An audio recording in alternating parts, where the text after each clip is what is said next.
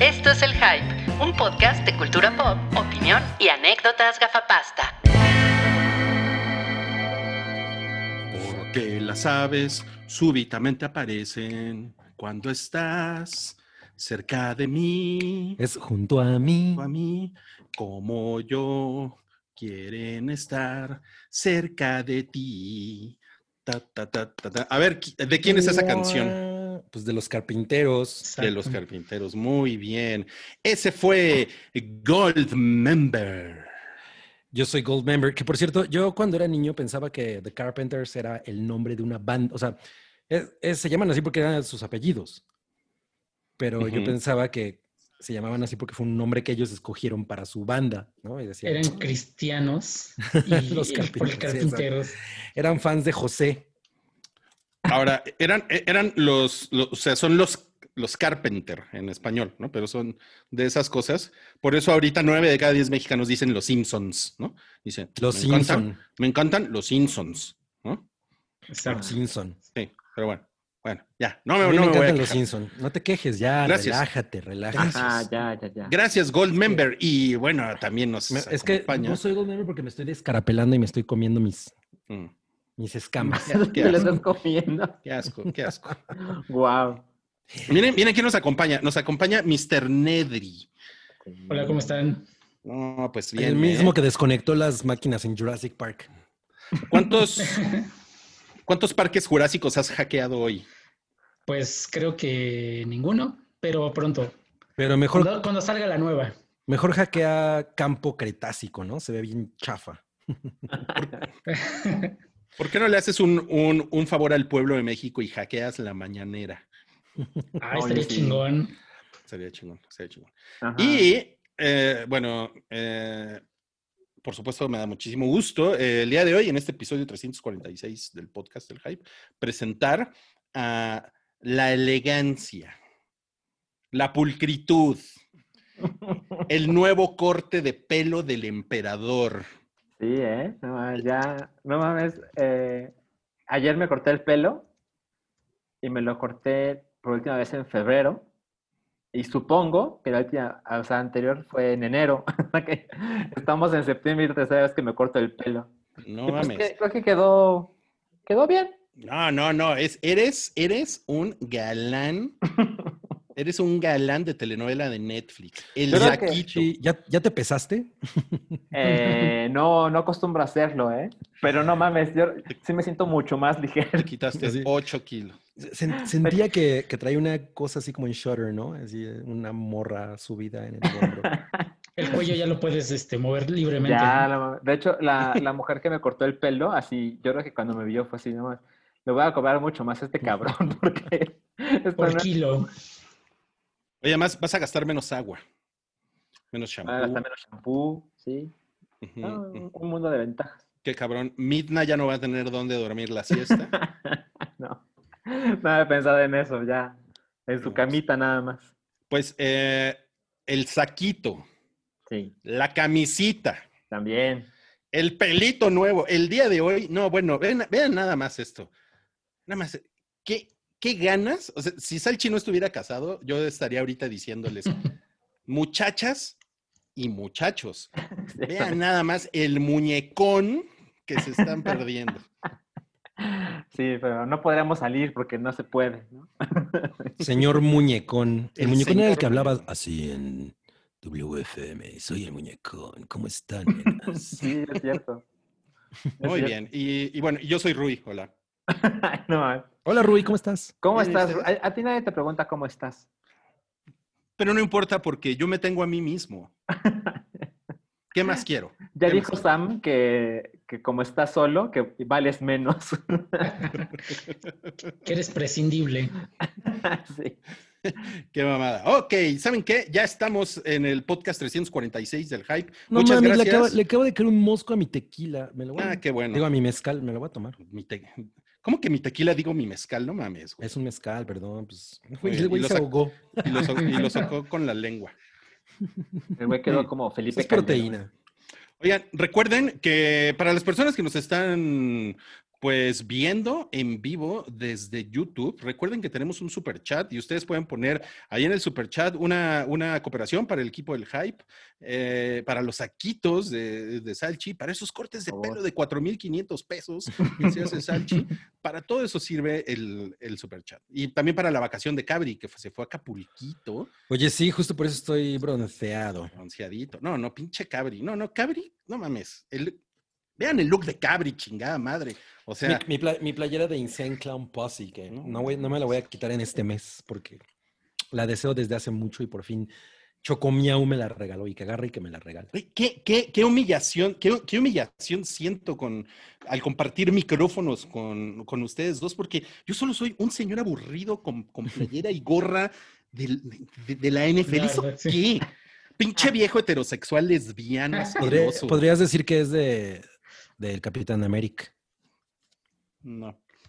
No. No. Recuerden que el episodio 346 del podcast del Hype es presentado por el Capitán Guacamole, quien lo, lo- lo pueden encontrar ustedes en el, en el thumbnail de, esta, de este stream y también está por ahí en Instagram. El Capitán Guacamole es, es la versión mexa del Capitán América.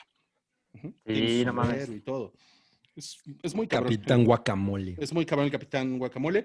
Y por supuesto, eh, como parte de los avisos eh, con los que empezamos siempre el hype, eh, recuerden que tenemos patreon.com, diagonal, el hype. Ustedes pueden ir ahí y pues también pueden encontrar mucho material extra. Este fin de semana tenemos Fracasarama. Ya regresó Mm. Cabri de la vacación, entonces lo van a poder ver por ahí. Eh, lo sentimos, Huevo Pochado eh, no va a ser en vivo este mes. No va a reabrir sus sucursales. Sí. Pero pronto, próximamente va a ser en vivo. Y ahora sí vamos a, ahora sí vamos a comenzar. Vamos a comenzar con, ¿qué les parece? Con la taquilla pilla presentada por. El tiburón chacalón, que es el que sale en Su- Suicide Squad. Es cierto. Chacarón. Miren, ahí, ahí lo tienen. La taquilla esta semana. Híjole, De tres ni para días. irnos al. No mames. No, ni para qué irnos al 10. güey. Ah, güey. Bueno, pero, pero es una taquilla de tres días. es una taquilla de tres. ¿Por qué es una taquilla de tres días? No sé por qué decidieron que solo abarque del 10 al 13 de septiembre. A lo mejor el becario solamente trabaja fines de semana. Sí. El, el- el beca- el becario extrañamente se apellida Canacine, ¿no? Se llama eh, Mateo Canacine. Oye, y los nuevos mutantes siguen número uno. Ya no son tan nuevos porque pues ya tienen una semana. No. Son más bien como los añejos mutantes. Ajá. Scooby-Doo, que se ve súper divertida, em, sigue en segundo lugar. La Isla de la Fantasía, que pues ya más bien la pueden ver en donde sea, ¿no? O sea, esa, esa es una película que según yo se coló en, en piratería de- de- prácticamente desde el día uno. Y- Sí, pero aquí no, aquí no condonamos la piratería, cabrón. no, no, yo sé. Que tú seas el puto gold member. que- Me voy a comer mi... La voy a sopear en mi mezcal. Oye, pero... Organizadora de bodas, que yo pensé que iba a llegar al número uno este fin de semana, ¿no? La película de el trailer eh, horrendo española, pues, eh, llegó al número cuatro. O sea, te digo, sí hay un mercado que, pues, está interesado en las películas de bodas y bodorrios. 1.7 millones de pesos. ¿Tú qué harías con 1.7 millones de pesos? No, pues me organizaría una bodita, ¿no? Con Chocomiao, ahora que cumplamos 10 años de casados. En dos años ahí échenle al Patreon para que Los, los 10 años de casados que son, ¿son las bodas de qué? ¿De papel? Uy, nunca me he aprendido eso. Las bodas de. Yo solo me sé las de canica, ¿no? plata. O sea, pero sí es así como una cosa súper raquítica. Los como de 10 años. estaño o algo así, ¿no? Algo así, ajá. Una cosa Como de obsidiana, bodas de obsidiana. No mames. No, pues Las bodas De de piedra volcánica. Bodas de Dragon Glass. No, No mames, mames, esas están cabronas. Oigan, pues la sección de, de Canacine pues re- eh, regresó, ya tiene unas semanas que, que regresó y pues sigue muy culera y muy, Bueno, y muy triste. No sé Sí. si han visto, pero muchos, eh, o por lo menos tres, seguidores del hype nos han recomendado que veamos Fantasy Island porque dicen que está muy chida. O sea que, que la, el sentido que le dieron ahora eh, está interesante, que no, no está así como de despreciarla. ¿Ah, sí? Ajá. ¿Y a ti que te gustó es eh, que te gustó a Live? Pues yo no creo que haya mucha diferencia. Bueno, bueno, ahorita vamos a platicar de eso. Pero eh, fíjense, fíjense nada más, vamos a pasar ya a la carnita del episodio, porque desde la semana pasada les, les prometimos que Salchi eh, no iba a hablar de Tenet porque, pues, hoy es la semana, técnicamente, esta es la semana en la que se estrena Tenet. Sí. Ya está en, la- en los cines, no en todas las ciudades, porque no todos los cines están abiertos, pero es. ya está oficialmente. Y fíjense que, como siempre, nosotros hicimos pues nuestra, nuestra tradicional encuesta. Y pues se, la- se las quiero mostrar porque es sintomático de lo que sucede en el país. ¿no? ¡Wow! Sí, no mames. Y dice, entonces, verán Tenet en su semana de estreno y 82% respondió, Nel, mejor me espero. Y Sí, ¿eh? Fue- 18% hay que ir al cine. Fue, fue como muy ap- apabullante, ¿no? O sea, la respuesta. Yo pensé que i- podría estar un poco más equilibrada, pero creo que, pues, las reseñas y, y todo en general ha enfriado mucho, ¿no? El, la- las, las ganas de la gente de ir a ver Tenet y además pues existía esta, esta eh, hype, este hype de, güey, va a ser la película que va a regresar a la gente al cine y pues, no. Híjole, pero es que, ¿sabes qué? Mira, yo, o sea, ya Salchi nos va a dar ahorita sí su opinión, eh, eh, ya sin, sin tapabocas, pero yo no creo que nada más sean las reseñas, sino un, un pequeño detalle que se llama COVID, que en, en general ha hecho mierda a toda la industria de cine. O sea, sí, pero si, pero si todos los comentarios fueran, güey, no mames, esta es, si hay una razón por la que tienes que salir de tu casa en esta No. temporada es esa, yo creo No. que estaría mejor. No sé, bueno.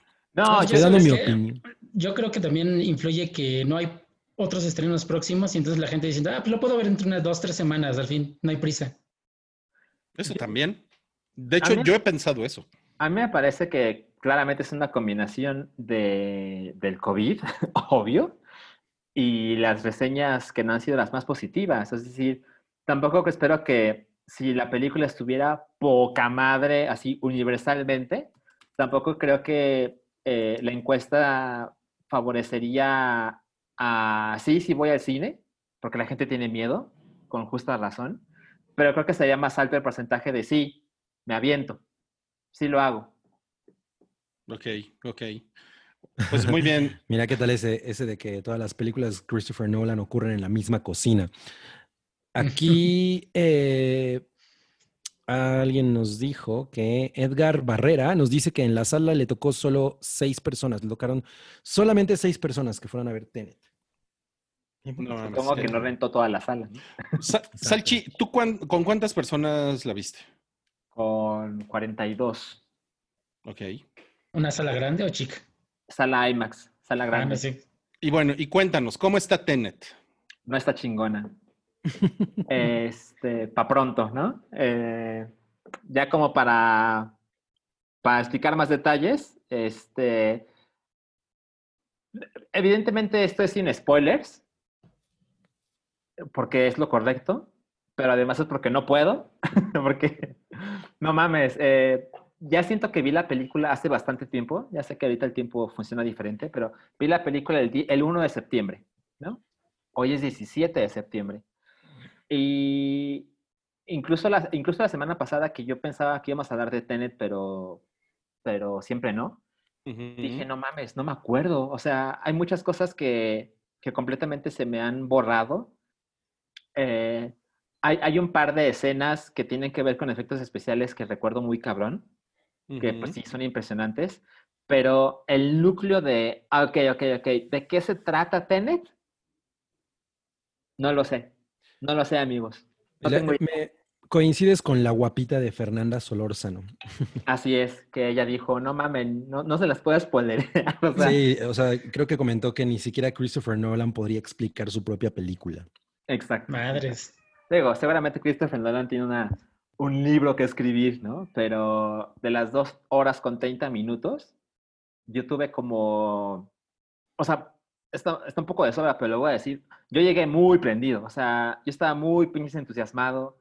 Eh, luego ahí la gente cree que soy súper fan de Christopher Nolan. La verdad es que no es el caso, pero, pero sus películas, por lo menos la primera vez que las veo, me parece una gran experiencia. Y, y la última película que hizo Christopher Nolan fue Dunkirk, que es mi película favorita de él. Em, y por supuesto que tenía tantos meses sin ir al cine que dije, no mames, es, es una gran oportunidad. Y cuando estuve ahí, eh, la verdad es que muy pronto la película me hizo sentir como un idiota, ¿no? Y, y llega un momento en que te explican, bueno, te explican. O sea, ¿en cuántos minutos te hizo sentir como un idiota? No mames, en cuatro. Sí, no. Ajá, sí, muy, muy pronto. Eh, La película tiene muchos diálogos, muchos. Y básicamente es gente hablando y caminando hasta que hay balazos, ¿no? Pero no son tan frecuentes en comparación con los diálogos. Y la película, como se pueden imaginar, no tiene sentido del humor. Y es una parte que, o sea, aquí, aquí ya lo he dicho en otras ocasiones, yo siento que Robert Pattinson es un gran actor, ¿no? Eh, la cara de Roy. Eh, porque he visto algunos papeles de él que digo, no mames, este por supuesto que tiene potencial y, y ya se ha convertido en un güey que, que puede actuar chingón. Eh, Santiago nos habla de The Devil of the Time, donde sale él. No sé qué tal está, pero ya, ya sabremos. Pero no mames, en esta película hay unos momentos en que Robert Pattinson tiene que decir unos chistes y dices, no mames, esto es culpa de Christopher Nolan porque es de pena, es, es un momento muy incómodo que dices, no, pues es que viene del guion, ¿no? Es, es- este güey es incapaz de contar un chiste, no se le da, ¿no? Tiene la, la jeta de, soy el güey más aburrido del planeta. Y, bueno, no, me importa tanto porque pues no voy a eso ver las películas de Christopher Nolan, ¿no? Pero hay una parte donde te intentan explicar lo que pasa con, está en el taller, donde el güey suelta un balazo eh, y de repente hay una científica que le dice, eh, él le dice a ella, se siente raro. Y ella le dice, sí, es que no estás disparando la bala. La bala está entrando en la pistola. Y el güey así de, ¡How! ¿No? ella le empieza a explicar, pero súper brevemente. Y el güey así de, no, esto no es nada convincente, necesito más información. La misma cara que tiene la audiencia. Y se ve que la película te dice, ah, no importa, tú, tú síguete, ¿no? Así, se ve vergas, es lo que importa. Y, y mucho Pues de sí, la sí se ve película- vergas, eso. no, sí se, sí se ve vergas, ¿no? Y por supuesto que básicamente lo que sucede con esta, con esta mecánica especial es que intentan replicarla en otros momentos de la película cada vez con mayor escala. Y sí, hay unos momentos muy memorables, ¿no? Hay- Hay unas cosas como la persecución que también se ve en el taller, que es como, no mames, wow, está poca madre esto. Y hay unas secuencias de pelea que ya he visto algunos donde muestran que les tuvieron que enseñar a pelear al revés para que cuando veas la película tenga el efecto que, que- consiguieron, que se ve chingón. Hay unos momentos en que la película es así de, güey, no entiendo nada, ¿no? Cero. No sé qué está pasando. Y de repente hay unas partes que hace un clic como en la parte de atrás de tu cerebro que dices, no mames, ya entendí lo que pasó hace 37 minutos, ¿no? A huevo, ya, ya, ya sé qué viene, ya, ya, ya, ya le entendí, ¿no? Ya le entré. Y en tres minutos es, no, no entiendo nada otra vez. y básicamente así son las dos horas y media. Eh, es súper preciosa la película. O sea, suena muy aburrido. La verdad es que no es aburrida. No, eh, eso es importante que lo sepan. No, nunca me aburrí, pero sí tengo esta sensación de, no sé si le faltaba media hora a una película de dos horas y media o le sobró una hora. Porque nunca me pareció que Christopher Nolan quisiera explicar qué es lo que está sucediendo. A lo mejor Entonces- ese es el, ese debería ser el eslogan, ¿no? Ay, ¿sabe? O- o Hay una sea, parte- ¿Cómo? ¿Cómo? Le Sí, falta de- media. le fal- o le falta media hora o le sobra una hora. Así como el de Suspiria, la, origi- original era Usted decida. lo, lo más, los- lo, más, lo más aterrador de lo, que los 20 primeros minutos de Suspiria son los siguientes 98, ¿no? Exacto. Eh, es como lo mismo, así de no sabes si le sobra una hora o le falta. Sí, Media. totalmente. Este, algo, algo que les dije a ustedes eh, cuando la vi es, hay una parte de mí que, por supuesto que detecta que Christopher Nolan quiso hacer una película de acción, muy a su manera, ¿no?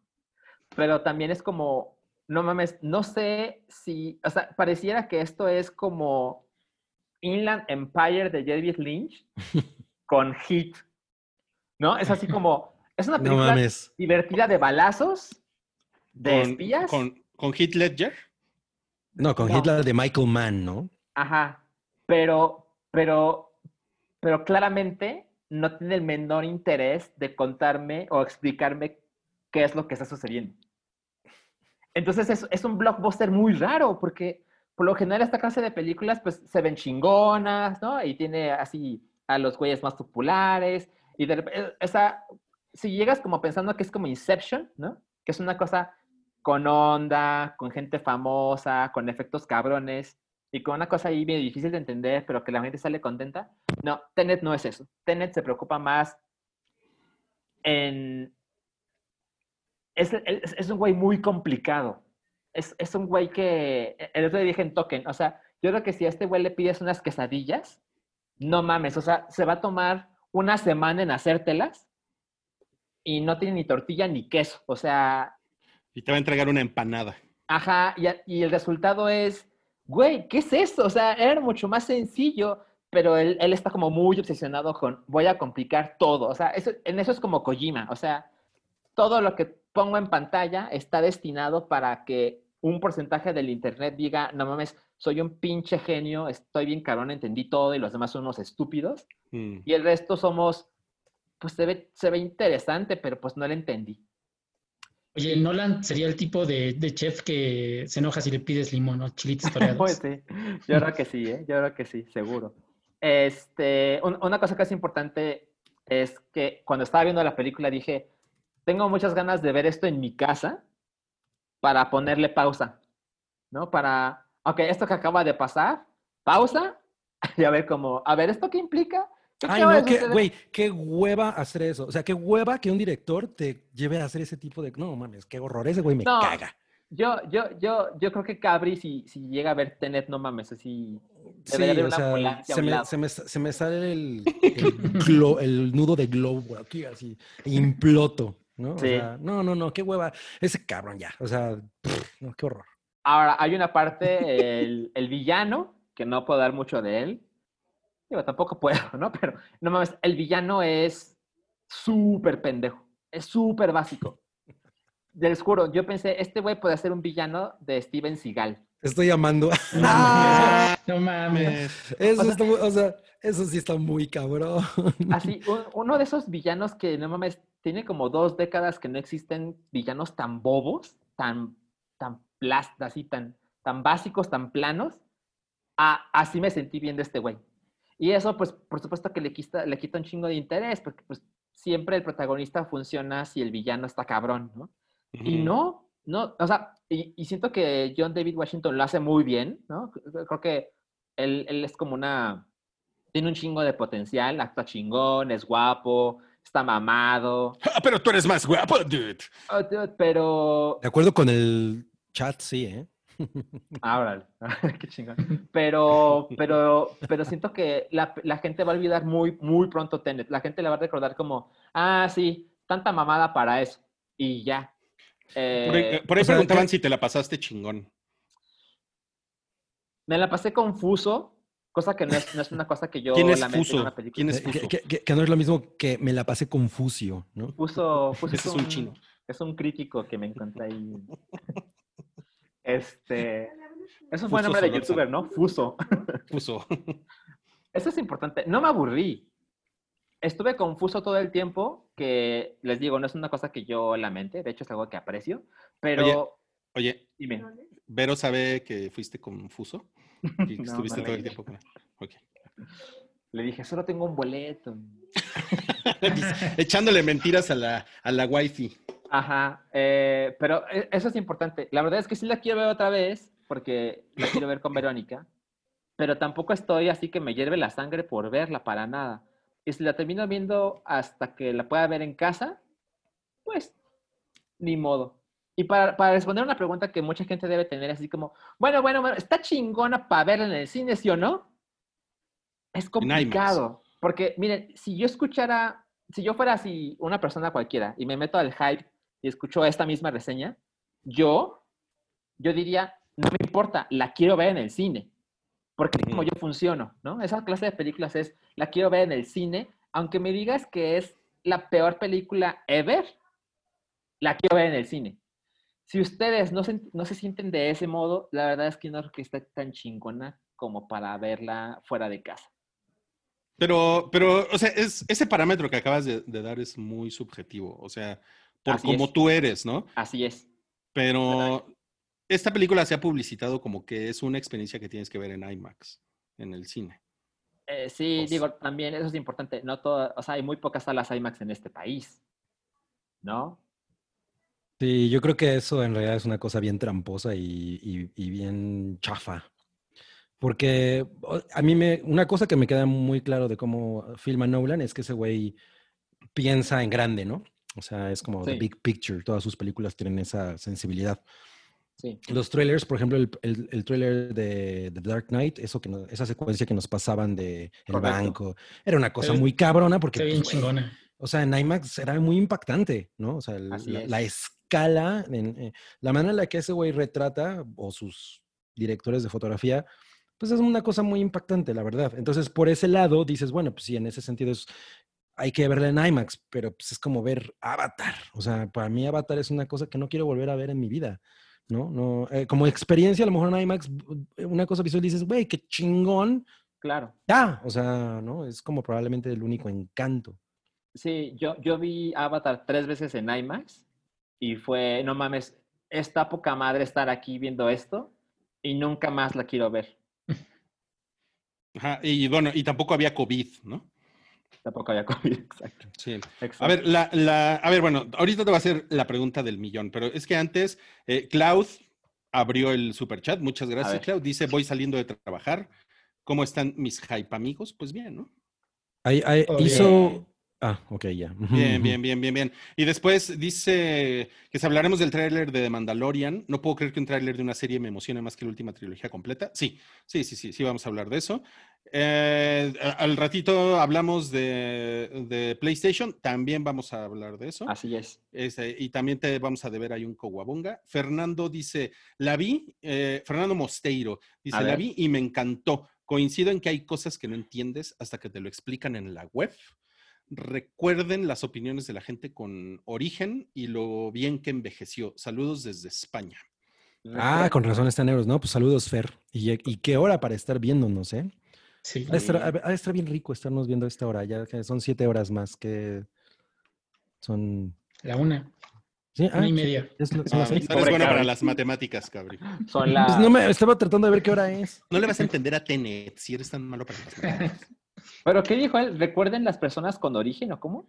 Sí, que Ajá. las personas con, ori- con, con Inception Inception. no le agarraban el Ah. pedo y que. Pero ya después se convirtió en una cosa muy legendaria porque la gente le agarró el pedo. Bueno, si tomamos este punto de comparación, eh, por supuesto que yo cuando salí de El Origen, eh, no, no, no salí entendiendo todo. De hecho, por lo general esas películas no son las más interesantes para mí. Pero no mames, por supuesto que entendí la trama y, y- y cuando vas al internet y, te ve, y ves estos videos de la pirinola y demás, dices, ay, no mames, es que esto pasó y yo pensé que La otra pirinola. cosa, no puse atención, ¿no?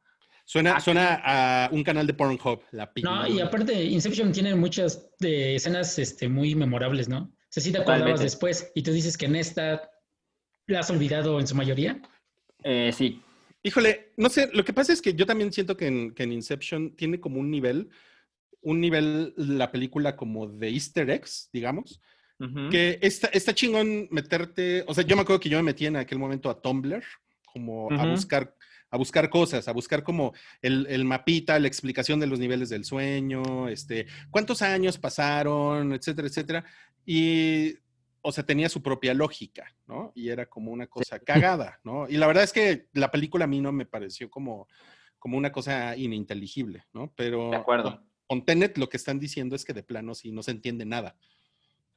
Es mi manera de entenderlo. Por supuesto que, que saldrá gente que dice, ah, es que eres un idiota, ¿no? Es muy fácil.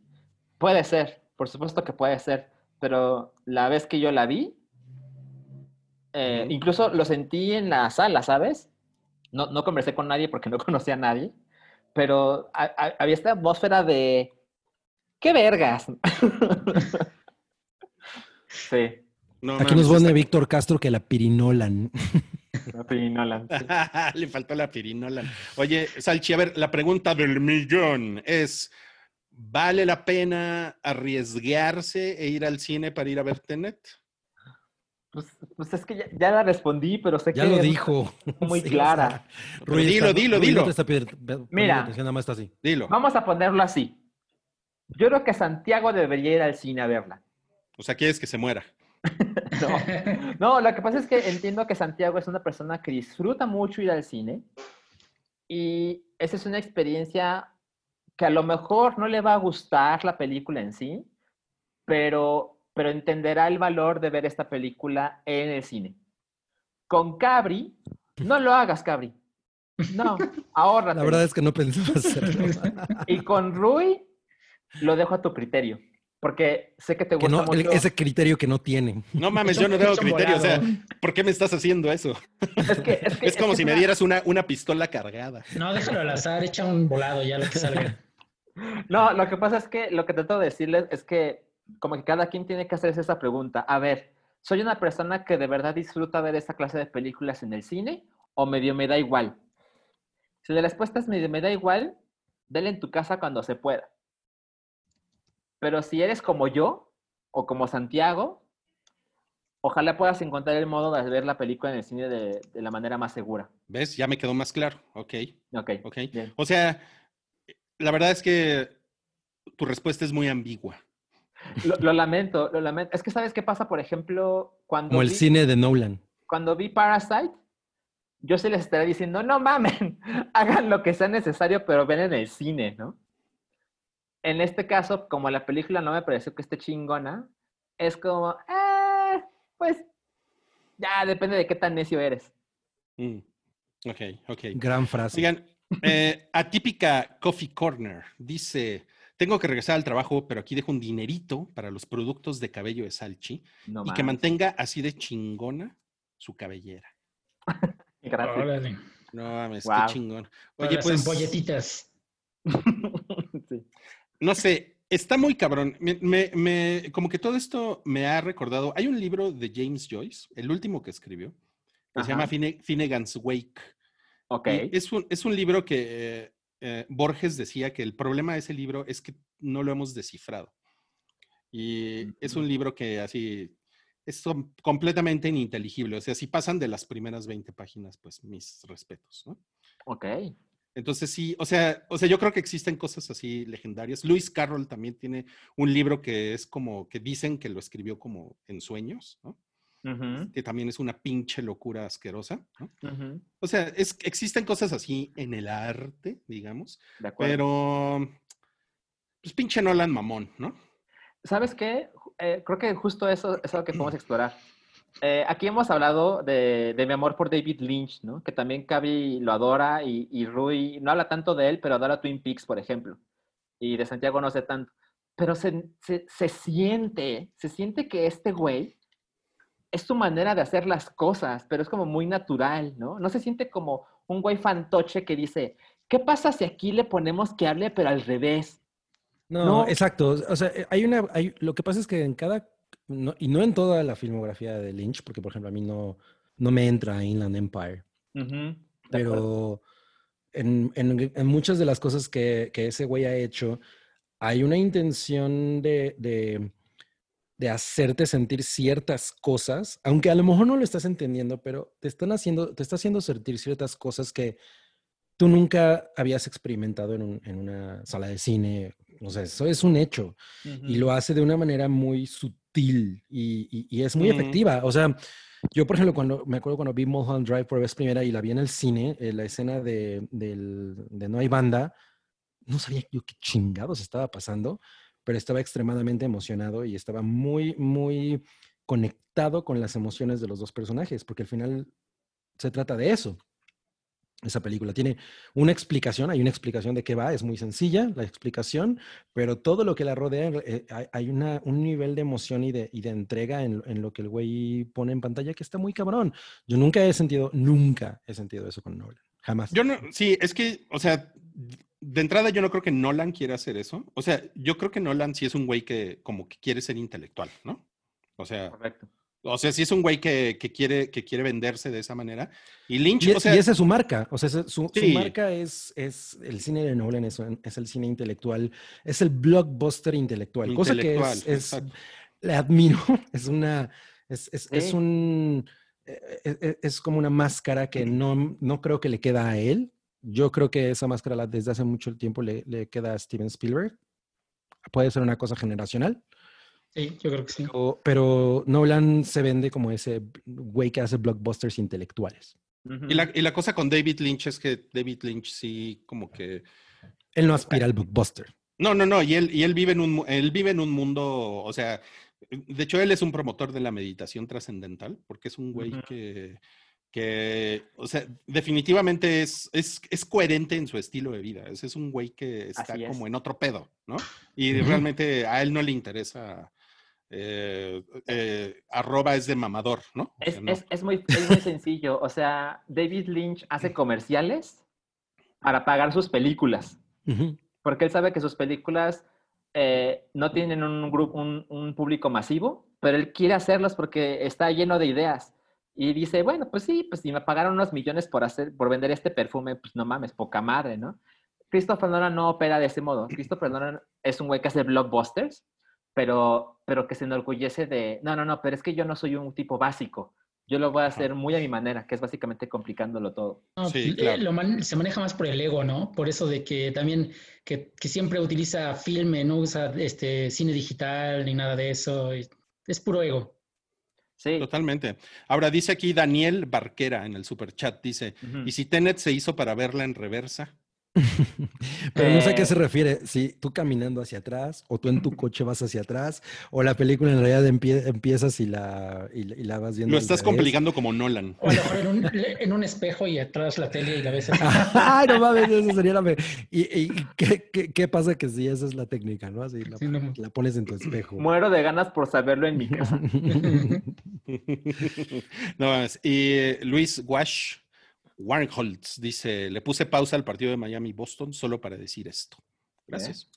Gracias, Ah, eso. Y, y pensé que iba a decir algo, pero solo dijo eso. Ajá, exacto, exacto. Está, está poca Hay- madre. por lo menos hay que decirlo con una voz chingona, ¿no? Le puse pausa al partido de Miami-Boston solo para decir esto. Ahora, ¿sabe- ¿saben? Hay, hay un efecto positivo de esto, y es que yo di algunos comentarios en Token el sábado, y ahorita vi algunos mensajes en el chat que dicen, la verdad es que me la pasé mucho más chingón de como la contó este güey el sábado. Lo cual creo que hice bien mi trabajo, porque a lo mejor si bajamos las expectativas, a lo mejor ustedes van a verla y dicen, no mames, yo me la pasé mucho mejor de lo que este güey. Eso, eso es como psicología humana básica, ¿no? O sea, casi siempre funciona. ¿no? Sí, sí, sí, sí. Ahora, las reseñas en Metacritic y demás están como en los 60s, 70s. Madres. Sí, le han dado. Pero ya sabes cómo son los críticos. Son unos pinches mamones. Pinches mamones. Ahorita vamos a hablar de eso. Ok, bueno, entonces eso, eso fue la salchirreseña de Tenet. Para acabar, ¿cuántas salchichas le das? Eh, de una a cinco. Tres. Tres, este. Tres. Tres, ok. Es Estamos raro que le, me, me parece muy raro. Es que es muy ambiguo todo. Mira, dice George Rock and Roll. eh, de- después de tanto cine de superhéroes, se le agradece una película diferente a Nolan. Eh, pregunta: ¿Chevechita o Alambrito? ¿Para Tenet? No, pues, como que Cerveza, ¿no? alambrito, ¿no? pues, No es mejor verla pedo. ah, no mames, a lo mejor. Mi problema fue verla sobrio, ¿no? La vi en un martes a las 10 de la mañana. Ah, sí, está cabrón. Puede ser. Pero chevechita, sí. Ok, miren, ese es el estreno de la semana, definitivamente. Sí. Y, y ya está en cines Tenet, pero en streaming hay otras cosas. Eh, se estrena We Are Who We Are en HBO, Sí. y, que es de Luca Guadagnino. Y en Es el, es el, Netflix- el Luca cara de Guadagniño. Sí. Ah, es que chingón. Y en Netflix se estrena una cosa que se llama El Diablo a todas horas. ¿En inglés cómo se llama? The Devil All the Time. El Ajá. trailer es una maravilla, güey. O sea, yo lo vi y me pareció espectacular. ¿El qué? ¿El qué? El trailer, el avance. Ah, Eh, bueno, yo ya, yo ya vi la película. ¿Tú ya la viste, Santiago? Sí, la vi ayer. Yo la, yo Ah, la vi ¿y ayer qué tal? también. A ver, este, déjenme ir por una chevechita. Si quieres, empieza tú, Santiago. Corre, corre. Pues mira, yo eh, le tenía muchas, muchas ganas, igual a este, también como tú por el tráiler, me pareció que estaba muy bien hecho y aparte el cast es una cosa que pocas veces se ve juntos. Nece- necesito decir algo antes de que empieces por esta manera en la que empezaste. El director es un güey que se llama Antonio Campos. Eh, todas las películas que él ha hecho, a mí los, los carteles siempre me han llamado mucho la atención y me meto a, a ver las reseñas y todas son como de... Entonces, continúa. Hace buenos pósters. Ajá, exacto. Mira, es la historia, es, mira, es la historia de una, un pueblito en Estados Unidos que este, a lo largo de varios años están entre la Segunda Guerra Mundial y la Guerra de Vietnam. Y entonces el- lo que explora es la relación de entre la religión, eh, los traumas por la guerra, la, todo el, este, el ambiente económico es de, es- de ese tiempo en, en la gente del pueblo. Se enfoca más o menos en, unas, en una familia, podría decirse, y que lo sigue este, durante varias generaciones al papá y a, lo- a los hijos cuando son niños y después cuando son como adolescentes. Es eh, una historia, que, un término que aprendí de Ruiz que es gótico sureño, que es así, ya saben, este, como esta serie ay, de, de HBO, se fue el nombre de Sí, Amy lo- lo- Adams, también, ¿Eh? entonces, la de, ¿dónde sale Amy Dam- Adams? Ah, em, Sharp Objects. Sharp Objects. Objects y este, es a- en ese estilo. Eh, es como, yo la podría describir como si fuera Pulp Fiction en el sur. Porque es como, se me hace como una, una serie de, de historias Que principio convergen. pa- ajá, parecen no tener un hilo en común y al final convergen todas. Y es, es un final muy, muy, muy climático. Hay escenas, creo que, bueno, creo que Tom Holland es el más destacado de todo el cast. Tiene escenas muy este, tensas que normalmente la- las resuelven bastante bien. Y aunque no creo que es la mejor película que he visto, sí es muy, muy recomendable. O sea, sí, yo creo que a todos ustedes les, les, eh, encantaría verla. No mames, yo sí le tengo muchas ganas. A mí el trailer me ha gustado mucho. Pero a Sí, ver, ¿no? Rui, El- ¿qué? A ver, Rui, ¿qué, qué opinas? Mejor vean la boda de mi mejor amigo. Mex. ¿Sale Classic así? Rui. Híjole, no, no, es que sabes que a mí eso, bueno, tú ya pusiste todo el contexto, ¿no? Santiago, pero a mí los, los primeros 30 minutos de película o 45 minutos me, me, me, me- me desgastaron mucho porque es una película de, de gente haciendo pendejadas en el nombre de la religión. Exacto. Entonces es, es muy desesperante porque la, la pura idea es así como de, güey, o sea, por la religión una persona puede hacer cualquier cantidad de estupideces que es, así, es brutal, güey. Entonces las cosas que pasan, dices, vete a la verga. Entonces, Pero es- esas cosas no son nada alejadas de la realidad.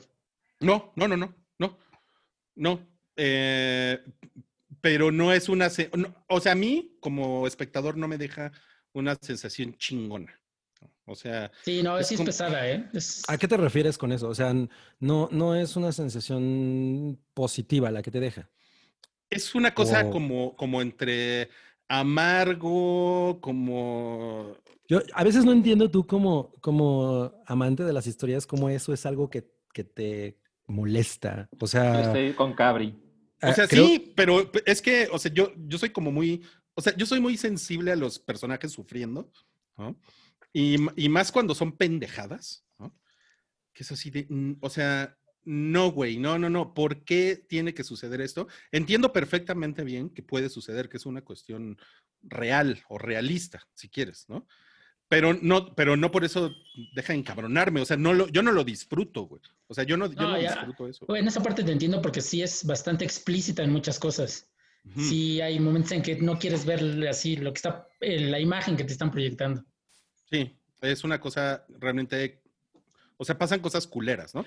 Luego, eh, perdón, No, no, sí, o sea, pero, pero tú reconoces que eso no hace mala o buena una obra, al, al contrario. hay- o sea, el hecho de que de pronto tú termina y tú te sientes absolutamente miserable y probablemente no quieres hablarle a nadie en las próximas cinco horas, también tiene un, un valor y, y- Claro. y- y es, a, a mí me parece maravilloso que ocurra y que no todas las películas tengan esta, o no todas las obras tengan esta Claro. sensación como de, ay, bueno, pero no pasa nada. O sea, eso es una No, no, que- no. O sea, yo soy, lo que pasa es que yo soy, la verdad es que yo soy mucho más optimista de lo que parezco y soy más hedonista. Entonces, por ejemplo, Alive, la de, que vamos a platicar también, la de, la de Rick, La de Rick contra los zombies.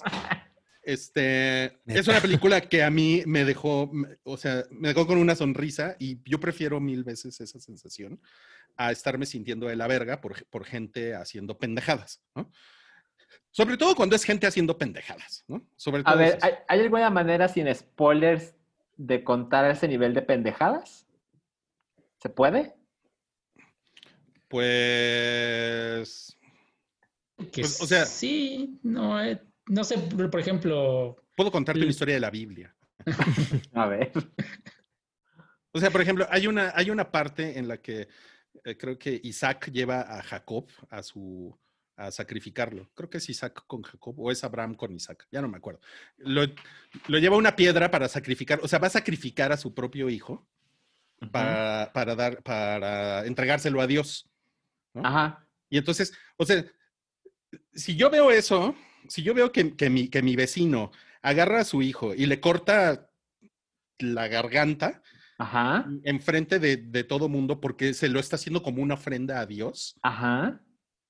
puta, güey, o sea, no sé, güey, lo mato a putazos. O, o sea, Mm, pero ya. ese es el tipo de, de cosas irracionales que no, o sea, que no son Sí, racionales. No, pero nosotros no lo entendemos porque no somos fanáticos religiosos en los 50. Ajá, es eso. exacto. Entonces es un contexto que está medio de la verga, ¿no? Ok. Ahora, este, lo otro que, yo- o sea, yo creo que este eh, Spider-Man lo hace muy bien. Spider-Man. Spider-Man lo hace muy bien. Sale Alicia también, Alicia en el País de las Maravillas también sale. Mia Wasikowska. Yo no, yo no entiendo el hype por esa mujer. A mí ella me parece terrible. O sea, por ejemplo, en el cast está em, eh, Halle Bennett, que es la, la mujer de Swallow, que a mí ella me parece increíble, ¿no? Y en el avance tú ves a Mia Wasikowska como anu- anunciada como de una manera muy relevante, como con Robert Pattinson, porque además le ponen and, ¿no? Eh, Robert Sí. Pattinson y Mia, Mia Wasikowska. Y a mí ella me parece la- una de las personas más grises de, de- que, que he visto en cine últimamente. Yo siento que ella es como una promesa que nunca se cumplió, ¿no? Ajá, como y el, como el buscapiés que no, que no Creo que Es una, ¿no? mejor, es una flor que no abrió. lo mejor que hizo fue Stocket, creo, ¿no? Ah, La yo amo Park y Chan-wook. Gaby no. A mí no me gusta. Ajá. Pero creo que Y- es lo mejor que ha hecho. Y bueno, sale el, sale el vampirito, sale también Moni Penny. Moni, Penny. Penny lo, Money Penny lo hace, digo Money Penny, Pennywise, perdón, estoy pensando en Almost Famous, perdón, perdón. Es que en, en la semana estuve Ah. escuchando Almost Famous. Este, sale Pennywise, que él Sí, lo hace Bill muy bien. Ajá. Y, y el vampirito que es Robert Pattinson. Pattinson. Sale Bucky. Sale Bucky Sale también. Bucky, sí. Es chingón, Bucky. Pero, ¿sabes qué? Me voy a detener en Robert Pattinson y la neta es que, güey, sí pensé, y ahorita que lo dijiste, que a ti te parece un buen actor. eh, híjole. ¿Lo yo- hace mal? No mames, pues a mí, a mí no me parece. O sea, yo, yo no, no, no le veo el encanto al cabrón. ¿Sabes qué? Creo que eh, acá lo, no lo hace bien porque el acento sureño que tiene también está muy culero. Mm, ya. Sí, como, eh, digo, como es en el sur, todos tienen acento sureño. Sí está muy... Y a algunos no les sale. Entre Ya. ellos él. Es como. Es como si pusieran en una serie a un brasileño a hacer la de Pablo Escobar, ¿no? O sea. No- Imagínate que alguien Imagínate que eso pasara, güey. El acento nunca le saldría, weón, mire usted, weón. Entonces, No, em, y sí, estoy de acuerdo con Santiago que el, el- el final es chingón, climático. Sí, bien. Sí, o sea, resuelven bien. a mí me pues- suena que me va a gustar. sí, y ¿sabes qué? Para mí la película fue de, es de esas películas que van de, de menos a más. O sea, como que el final bien. Sí, como eso- dice, lo- los primeros 45 minutos sí son un poco lentos y ya después se va en chinga y ya hay como que más acción y se empiezan a resolver las cosas, entonces de ahí es lo mejor. Sí, sí, sí, sí. Y ahora, eh, antes de pasar a los siguientes comentarios que tenemos, dice, nos dice por aquí Bernardo Morales, cooperación para un cabriminuto que recomienda algo de zombies o kung fu o algo por el estilo. Pues vamos a hablar de Alive, ¿no? Al, al rato. Ándale. Sí, entonces eso puede ser. Eh, Luis Wash Warnholtz dice, una lana extra porque rara vez la gente pronuncia bien mi nombre completo. Gracias, mames, qué. Wow. Yo pensé que lo estaba haciendo mal. Ángel Villagómez, nada más quería decir que extraño a señora Tamales. Señora Tamal es una de las de las pérdidas que ha presentado esta pandemia. Esta pandemia, sí, güey. Pues es que los tamales tenían COVID. Tamales de COVID. Oye, eh, Salchi, eh, bueno, entonces se estrena We Are Who We Are en HBO. Ah, sí. ¿Tú, ¿Tú ya viste algo? Yo, Eh, sí, vi el primer episodio, es el único di- episodio disponible el día de hoy. Salió el 14 de septiembre. Es una miniserie de Luca Guadagnino, el mismo del remake de Suspiria y de Call Me By Your Name. la del Durazno, la película del Durazno. Ajá, exacto. Y este. Puedo hablar poco de ella porque, eh, siendo solo un episodio, eh, hay- digamos, hay poco material, pero me gusta, me gusta el setting. eh, es una cosa que me parece que nunca había visto. Básicamente, el protagonista es un sujeto de unos 16 años, puede ser, que no tiene papá, pero tiene dos mamás. Son les- unas mujeres lesbianas, una de ellas es Chloe Sevigny, y pues, como sale Chloe Sevigny, pues sale desnuda, ¿no? en algún momento. Este, y Chloe es una, es una mujer con un- una posición de poder en el ejército de los Estados Unidos. Es comandante, me di- ¿sí? Coronel. Esas cosas siempre se me confunden. La Es, coronel. es más como Sanders y menos como Cobra. Ándale, exacto, bien dicho. Y, y esta familia de tres, eh, les digo, son, son de Estados Unidos, viviendo en Nueva York, pero por cuestión del trabajo de Chloe, se mudaron a Italia, donde hay una base militar de los Estados Unidos. Y básicamente todo es ahí como vivir en Estados Unidos, pero culero, ¿no? hay un Domino's, hay un KFC, y todo está diseñado para que los gringos estén felices, eh, pero no tiene mucho contacto con la gente de, de la zona. Y este güey, el protagonista, se ve que me da la impresión, no sé si es gay o es bisexual, y siento que es una de las historias que van a contar en, en la serie. Digo, es Luca Guadagnino, así que todo es Que posible. hoy empieza la semana de la bisexualidad, por cierto. ¿Hay- hay- ¿Eso existe? Sí, sí, pues ya. O sea, Ay, o sea, pero yo, ¿no- yo pensé que todas esas cosas pasaban en junio. no, empie- no empieza en lunes, empieza en jueves. Ajá. que- No, no, perdón. más- sí, estoy bien pendejo, perdón. Es que yo siento este día como lunes, como Ah. Sí, no, esta es, esta es más bien la semana de la bisexualidad. Ok. Bueno, Just so you know. Entonces, la historia es como un coming of age de un güey que la verdad es que es cagante. Es un tipo de 16 años que, que no le gusta nada, ¿no?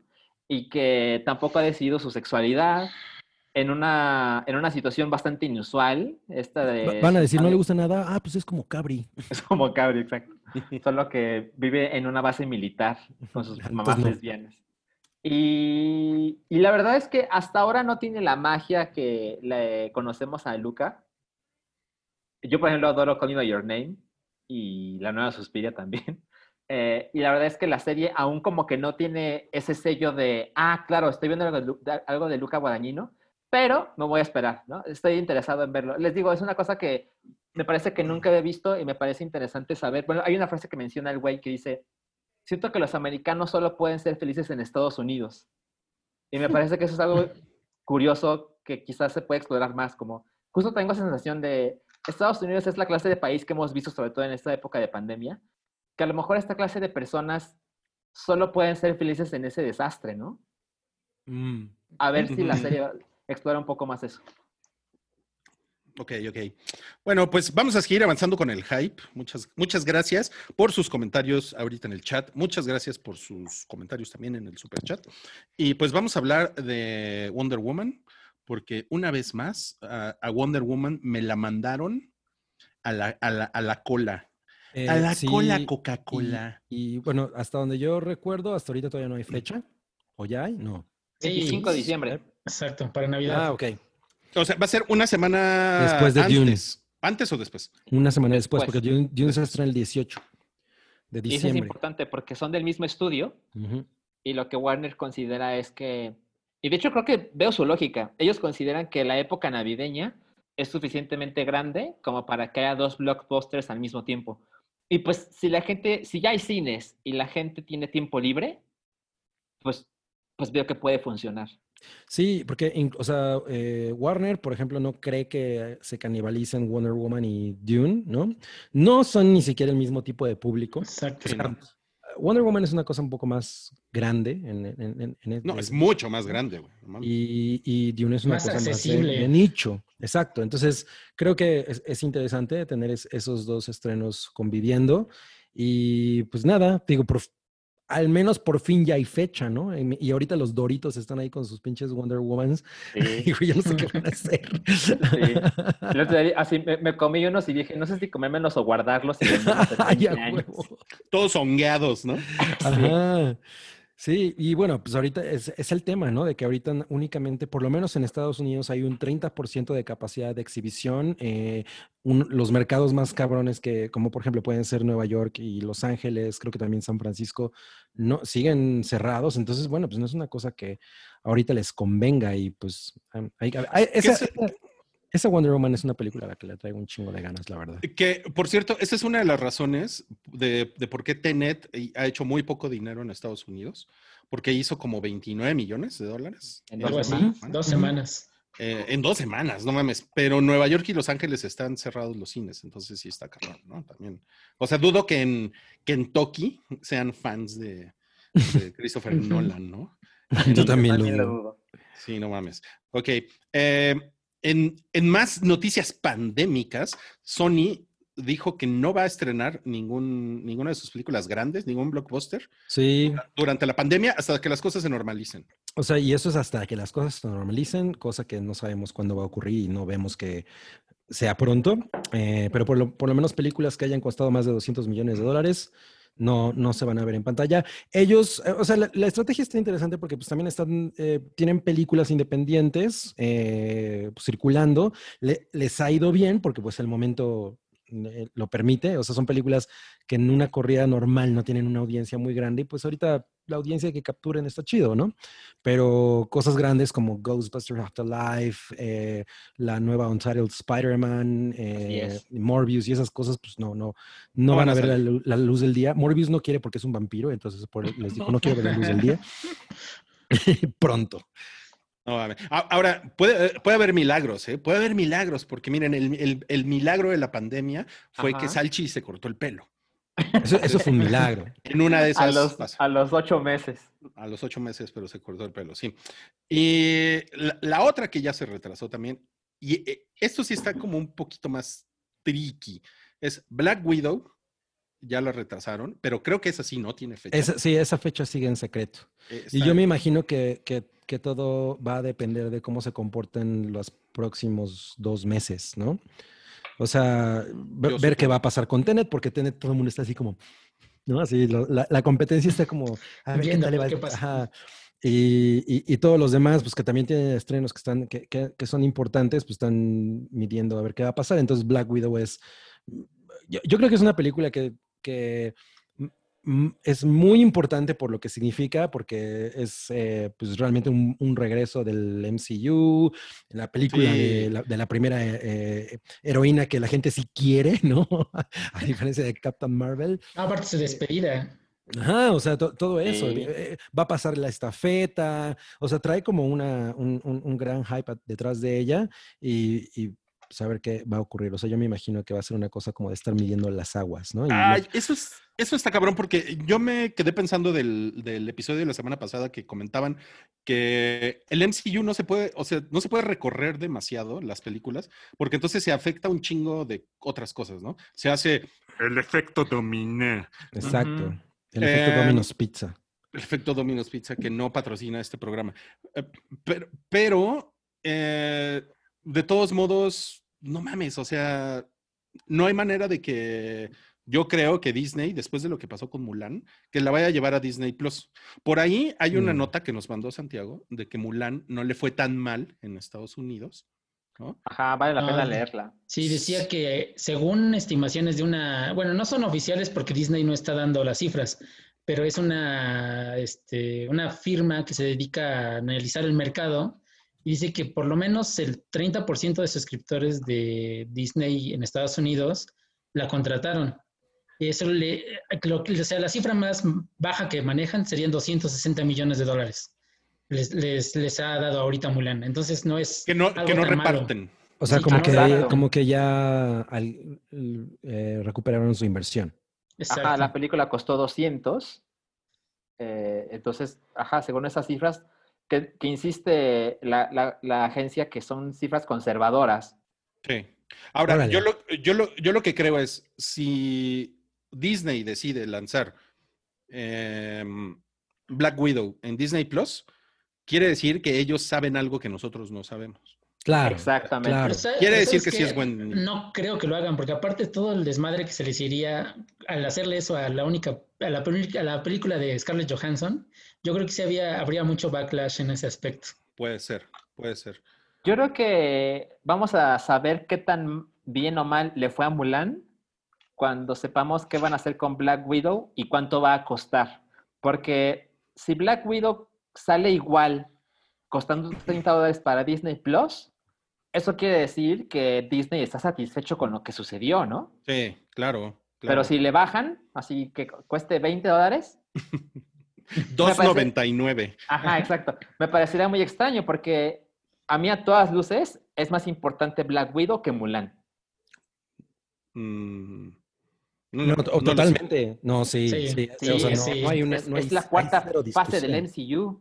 Ajá, y, y lo que o sea, significa muchas cosas. Es la, por fin la película de Scarlett Johansson. Por, o sea, ella es un personaje, ese personaje se merecía una película standalone desde hace mucho tiempo. Y yo, o sea, sí hay como, yo creo, mucho más hype por esa que por Mulan. Y Mulan es una cosa que yo siento que, es- a partir de las reseñas que he leído últimamente, siento que se venía enfriando porque hay este desencanto en torno a los live actions de Disney. Así es.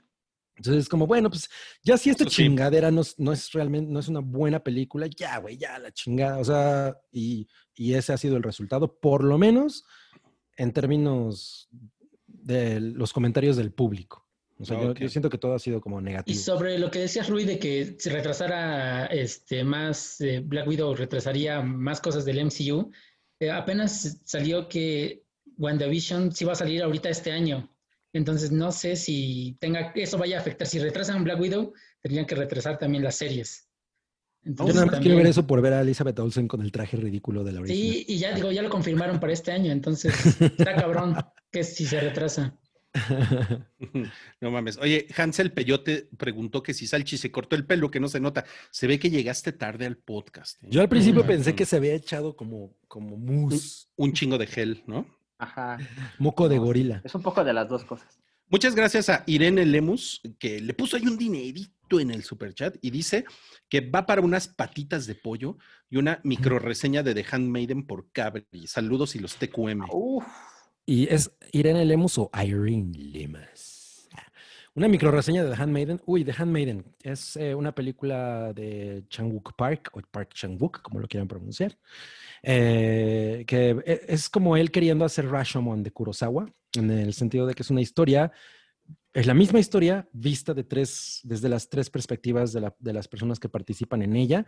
Cada una de las perspectivas obviamente tiene pues su postura y cada quien te va a contar una cosa muy diferente y, tú al final vas a decir, güey, claro, o sea, yo no había visto esto, yo no me había fijado en esto otro.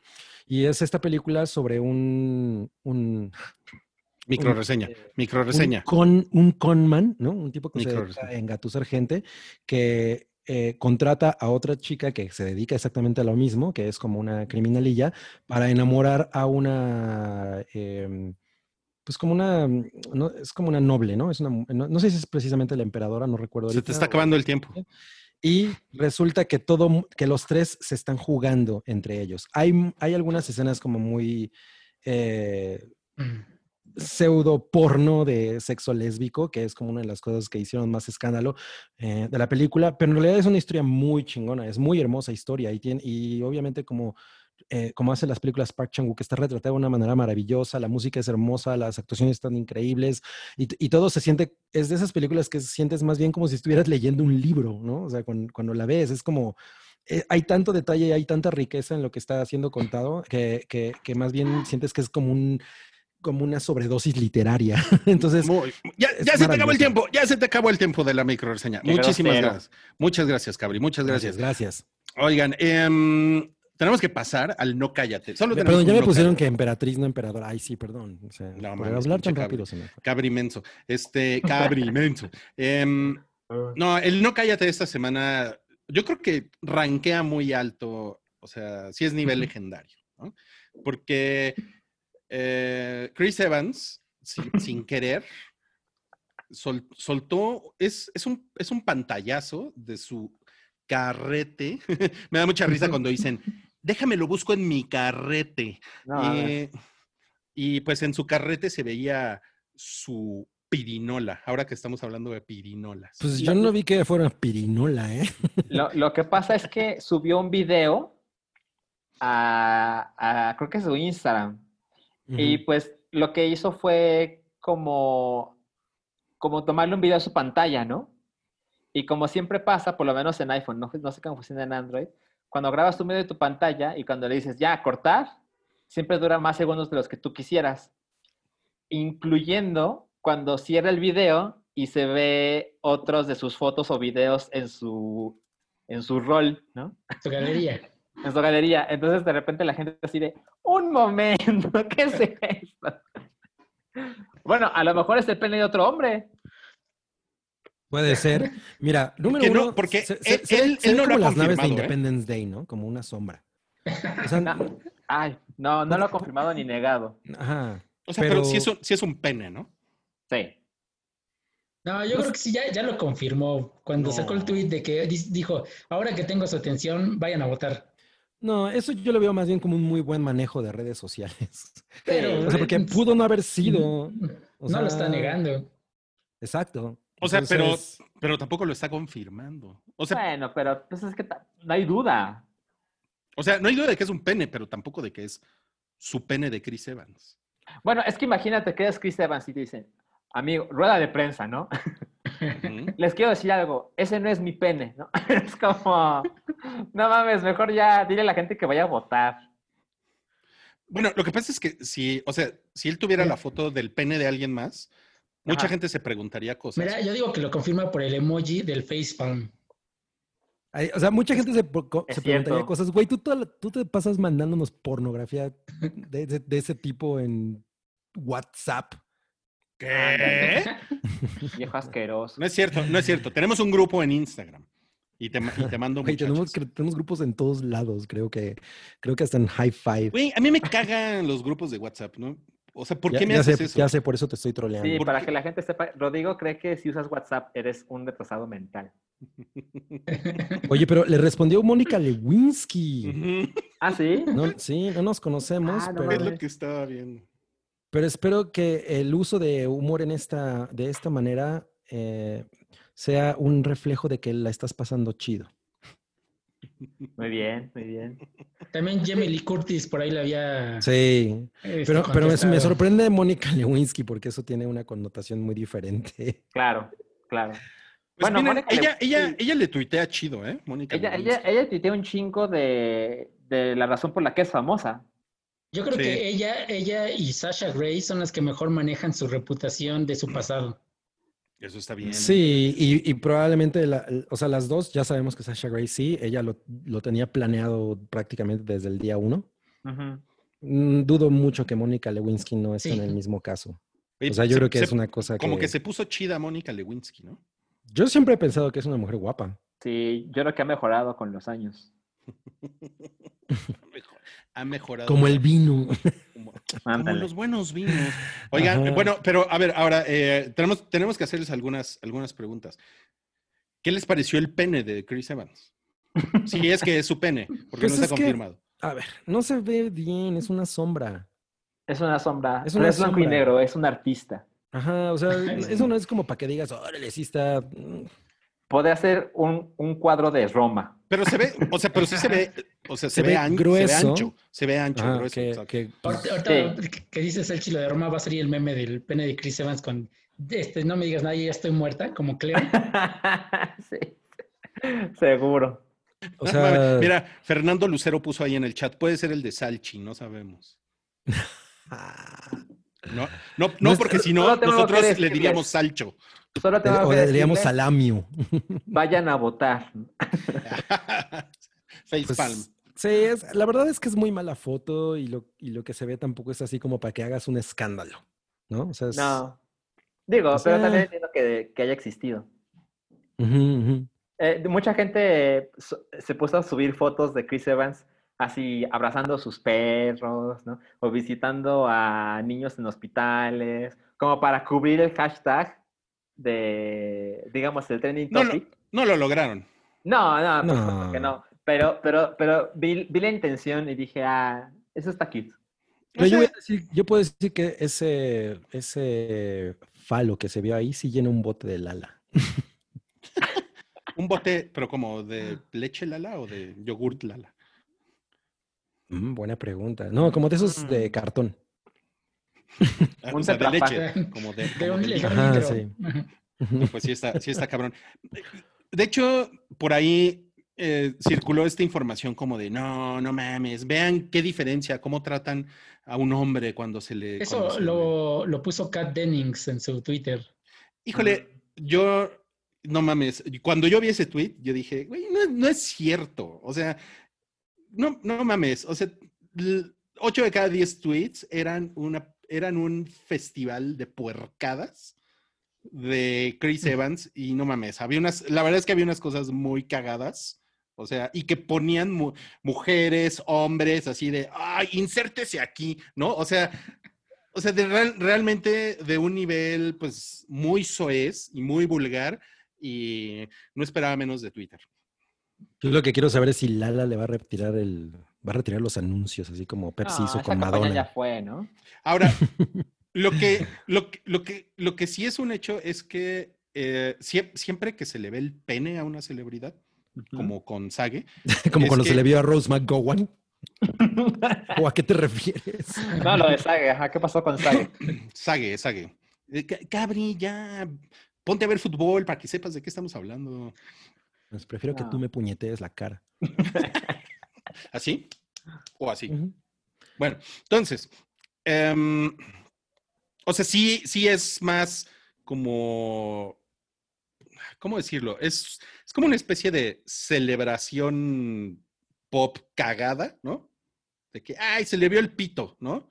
Y, o sea, una de dos, o hay burlas como con Enrique Garay Ajá. por el tamaño, ¿no? Sí. O como con Sage, que, no mames, o sea, lo de Sage... Bueno, Sagi ya hasta hace comerciales de, de Viagra o no sé, unas cosas así. Claro, claro. O sea, y cuando. Bueno, porque y- una cosa de ese tamaño necesita pompear mucha sangre. Pompear. ¿Ves? ¿Ves? Está verbo. sucediendo ahorita. Pero cuando sucede con una mujer, la reacción es completamente distinta, ¿no? O sea, sí, es- se va más al shaming. se va al shaming, hay más pleito, hay más. No sé. Sí, es- eso, sí- eso sí está cabrón. Pues sí. Sí, pues es un poco lo que... eh, Yo, creo- yo creo que el ejemplo más eh, legendario de eso es lo que pasó con Jennifer Lawrence, quien pienso que lo hizo de una manera muy cabrona, porque por lo menos en este momento siento que ya no hay mucho so- mucha conversación sobre eso. Ahora, Las fotos Creo, creo que eran ya bien cambió intensas. también un poco el, el clima, bueno, el ambiente sobre eso, porque hace poco me enteré que salieron unas nuevas fotos dobles de Emma Watson que sacó un tabloide y nadie comentó nada de eso. Mm, Yo no supe. Eh, yo tampoco, digo, yo leí por ahí en, una, en un artículo que decían eso, pero no, yo nunca las vi. Incluso sí hice la búsqueda en Twitter cuando dije eso y no encontré nada. Entonces sí está, es- yo bueno, creo que al menos un poco el morbo ya, ya no es tanto como hace cinco años. Además, las, la situación era completamente distinta porque a Jennifer Lawrence se las robaron, ¿no? Ajá, Y sí, fue- claro. O sea, eso fue una, fue una cosa como culera porque fue, o sea, fue una, un atentado contra su privacidad, ¿no? Sí, sí, totalmente. totalmente. Y Chris Evans, pues fue un pendejo, ¿no? Sí. Hasta donde sabemos, ¿no? Hasta donde Sí. sabemos. O sea, le puede pasar a cualquiera, ¿no? Te digo, es, es que grabó un video y pues siempre son unos segundos de video. Entonces, le faltó ahí pensar lo peor. Ajá, ajá, ajá, ajá.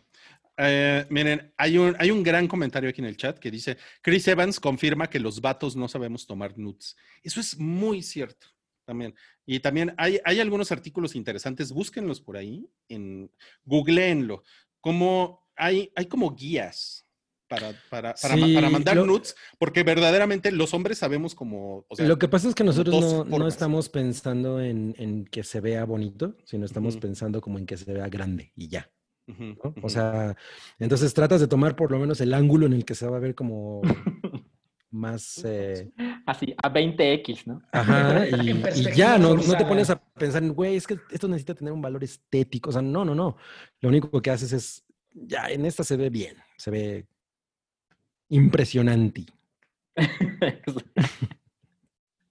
No, Luis está peleando con la nada.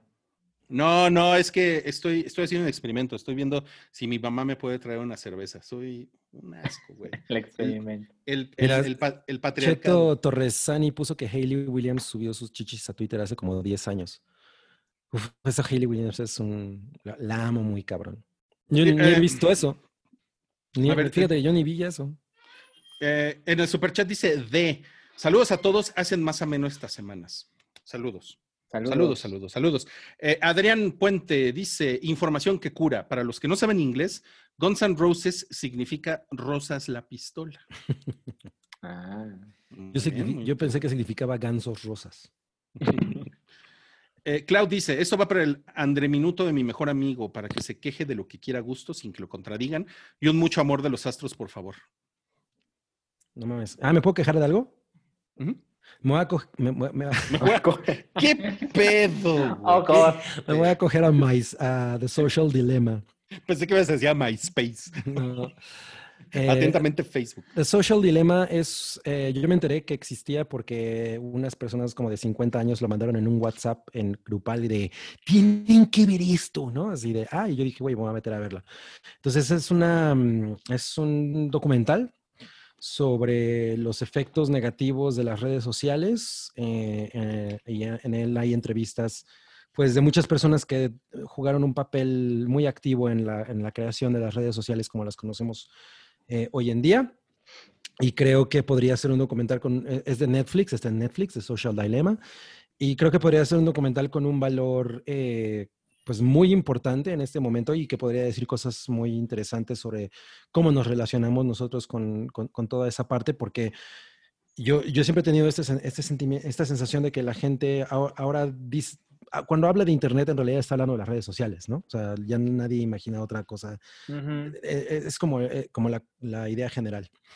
Eh, entonces, en realidad es un documental súper chafa que es como gritar incendio, pero no hacer nada al respecto, en el que te hablan de las cosas que ya, o sea, por lo menos si estás de alguna manera empapado de esto, de la manera más mínima, ya sabes esas cosas, ya sabes que tú eres el producto, eh, o sea, que Facebook y te están vendiendo a ti, a ti tú eres lo que le vendan a los anunciantes, ya, ya sabes que, que los adolescentes están siendo afectados de una manera muy, muy intensa por, por este, por estos fenómenos, ya sabes que, cómo funcionan los algoritmos, de qué se tratan, etcétera, pero a lo mejor para alguien que no lo sepa, bueno, pues sí puede resultar interesante, pero se trata de una manera tan sensacionalista que la verdad es que es patético.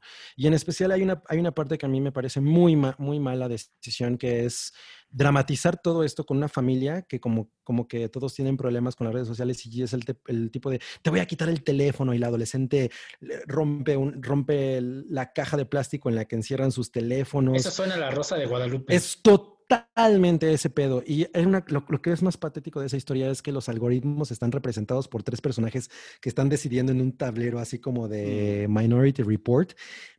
Este güey no está reaccionando. ¿Qué hacemos? Vamos a mandarle una notificación de su ex. Ay, no. Bien pensado, algoritmo 2. Güey, es la cosa más. Ridícula y estúpida y no, y no, y no propone absolutamente ninguna solución para lo que está ocurriendo. Lo único que hace es lo que les digo, como gritar, incendio, incendio, y, y ya, o sea, es lo único que pasa. Si tienes estas personas que juegan un papel tan importante en, en la creación de, de esta cultura, ¿por qué no dar soluciones? La, la verdad es que lo único que, lo, lo único que pasa es, es puro morbo y entonces se queda como en una cosa ni siquiera a medias, chafa, patética, la- no, no, no aprendes nada nuevo, es redes malas, redes malas, redes malas y, y ya, ¿no? Ok, Es bueno, fatal. también, también darle su mucho amor de los astros y la. Y eh, te deseo hoy, mañana y siempre mucha paz, pero sobre todo mucho, mucho, mucho, mucho amor. Ay, No mames, lo hizo, al- lo hizo al aventón. ¿Qué le, qué le pasa? A ver, lo, lo voy a hacer con elegancia. Te deseo hoy, mañana y siempre mucha paz, pero sobre todo mucho, mucho, mucho, mucho amor. Muy bien. Oigan, ahora vamos a platicar de eh, un, un combo de The Babysitter que nos puso por ahí Santiago en, en Slack. ¿no? Eh, ¿A qué te refieres con un combo de The Babysitter? Es que esta, esta semana salió la segunda parte de esa franquicia. Que es de Killer yo- Queen. Ajá. No, este, de Babysitter. Ah, bueno, la, la escuela sí es Killer La- Queen. es Killer Queen. Yo la había visto cuando salió, pero ya no me acordaba absolutamente de nada. Nada más que salía Samara Weaving y las volví a ver, este, para, porque vi primero la segunda y dije, ah, no, pues sí, está, sí me gustó y digo, no me acordaba nada de la primera, entonces volví a ver la primera. Este, y es básicamente, es una, una película de comedia con horror acerca de unos, un grupo de adoles- adolescentes que están parte de un culto satánico en el que tienen que matar este, seres, bueno, personas inocentes para beber su sangre y que se les cumplan sus deseos. Pero esto desata una serie de, situaciones absurdas y cómicas y, muy llenas de gore. La primera película es muy chingona, me gustó mucho y por lo que he visto, este, ha tenido buenas críticas desde entonces. Está como ahí por del 80% en Rotten Tomatoes. Y la segunda, este, eh, es bastante peor. Bueno, hay que decir que las, que las dirige McGee, entonces ya es mucho decir. Ah. Ya saben por no. dónde va. Pero es bastante peor, pero es más divertida que la primera. O sea, en, en la historia es horrible, pero te la pasas mejor que en la primera. Este, hay más sangre, o sea, es, es la clásica secuela, todo lo hacen más grande, más estúpido, y hay cameos del, del cast de la primera película que valen la pena, que valen la pena verla. Si quieren ver algo así súper suave antes de Halloween, creo que es la opción correcta. Yo odié la primera, que es la única. ¿No, no te gustó? No manches, es cagadísima. Es que, ¿sabes qué? Se me, se me hizo demasiado, o sea, como kitsch a huevo. No, y esta, es- digo, y la segunda es peor, o sea, ya se ve que hay este, secuencias de, de peleas que casi casi se ven los cables, se les olvidó quitarlos con CGI, pero lo hacen a propósito. Entonces, yo digo que es más divertida. Ok, ok. Ahí O sí sea, es como Sharknado. No tan bajo, un nivel arriba los pongo. Ok. Pero está divertida y, y- y digo, Samara Weaving en la primera es así fantástica. Samara Weaving es lo máximo. Véanla, véanla. Nada más digo, eh, si no tienen nada que hacer un domingo, échenselas. Muy bien. Esa es la recomendación de Sankat. ¿Cuál es tu Twitter, Santiago? Sancaf MX. Ahí, ahí, ahí lo tienen para que, para, que, para que lo sigan y para que vean más recetas como la que acaba de dar Santiago. ¿ok? Eh, YouTube versus TikTok. Eh, pasó esto en la semana. Esto es importante porque pues, es parte de la cultura pop. O sea, TikTok, por cierto, que ya tiene anuncios en la televisión. Estuve viendo el fin de semana, o sea, ya es así. Y los anuncios de, de TikTok son, eh, o sea, en la televisión gringa, ¿no? Son, Claro. si, si está en la cultura, está en TikTok. Así, así de cabrón, Órale. dice. Órale, ese Sí. es un gran eslogan. Sí, Yo hubiera sí, sí, sí. puesto eh, la canción de Kesha. Tic toc, don't stop, make the party. Pero esta mujer ya no es dueña de nada, ¿no? Entonces mejor tornan el problema. Oye, pero esto es eh, YouTube Shorts, que YouTube es la competencia de TikTok, que a su vez es, va a ser la competencia de Instagram Reels, que a su vez es la reencarnación de que Facebook intentó hacer con Lazo, y pues al final todos vamos a, todos sabemos que ninguno va a poder ganarle a TikTok porque esos güeyes están muy cabrones. Sí, Eh. Una cosa muy cabrona de TikTok es que TikTok lo- logró lo que Snapchat no logró, yo creo. Que fue como, o sea, lo han copiado, pero no lo han tumbado, ¿no? No, to- totalmente, totalmente. Y, y a mí me parece un- de alguna manera eh, una lástima porque me- a mí me gustaba más Snapchat, me parecía mucho más, no sé, por lo menos lo que yo he visto, porque yo, por ejemplo, usted- ustedes saben que, que agarré TikTok cuando era Musical.ly, ¿no? Sí. Y me parecía muy cagado y me gustaba esta posibilidad de que el Igual que mí- mi hija, lo cual no, no habla bien de ti. Sí, cabe, es, es nuestro tiktokero. No. Y, y a mí me gustaba mucho la posibilidad que fue como la, la primera oferta de tener un catá- el catálogo de música a tu disposición, que eso es como una cosa que no tenía no- ninguna otra Sí. eh, plataforma, ninguna otra app. Y de pronto empezó como a convertirse en, en cualquier otra cosa y ahorita pues ya sabemos lo que es, ya tenemos a la morra esta de Laiga, ¿no?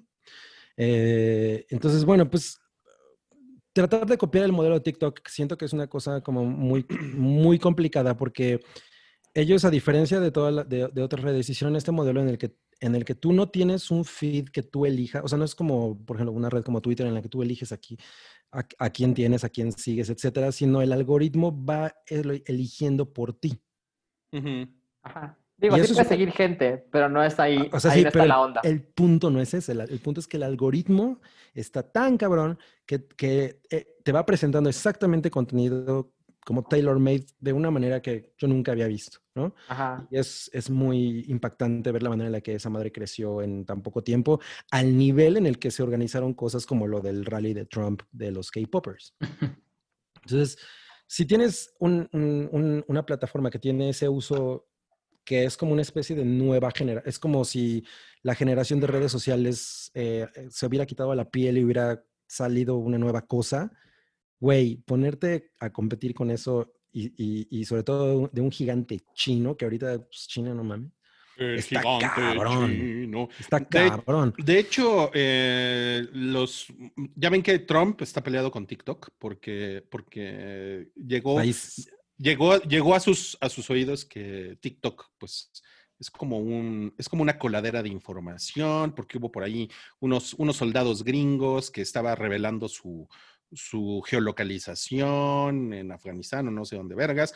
Y entonces, como que vino esta propuesta de no, pues que la compre una compañía gringa y así ya no me emputo, ¿no? Así como si, Sí, no mames. como si en automático la geolocalización entre gringos fuera algo bueno. ¿no? Pero bueno. Entonces, eh, Microsoft y Oracle son, lo- son las dos empresas eh, gigantes que llegaron como a la final para quedarse con TikTok.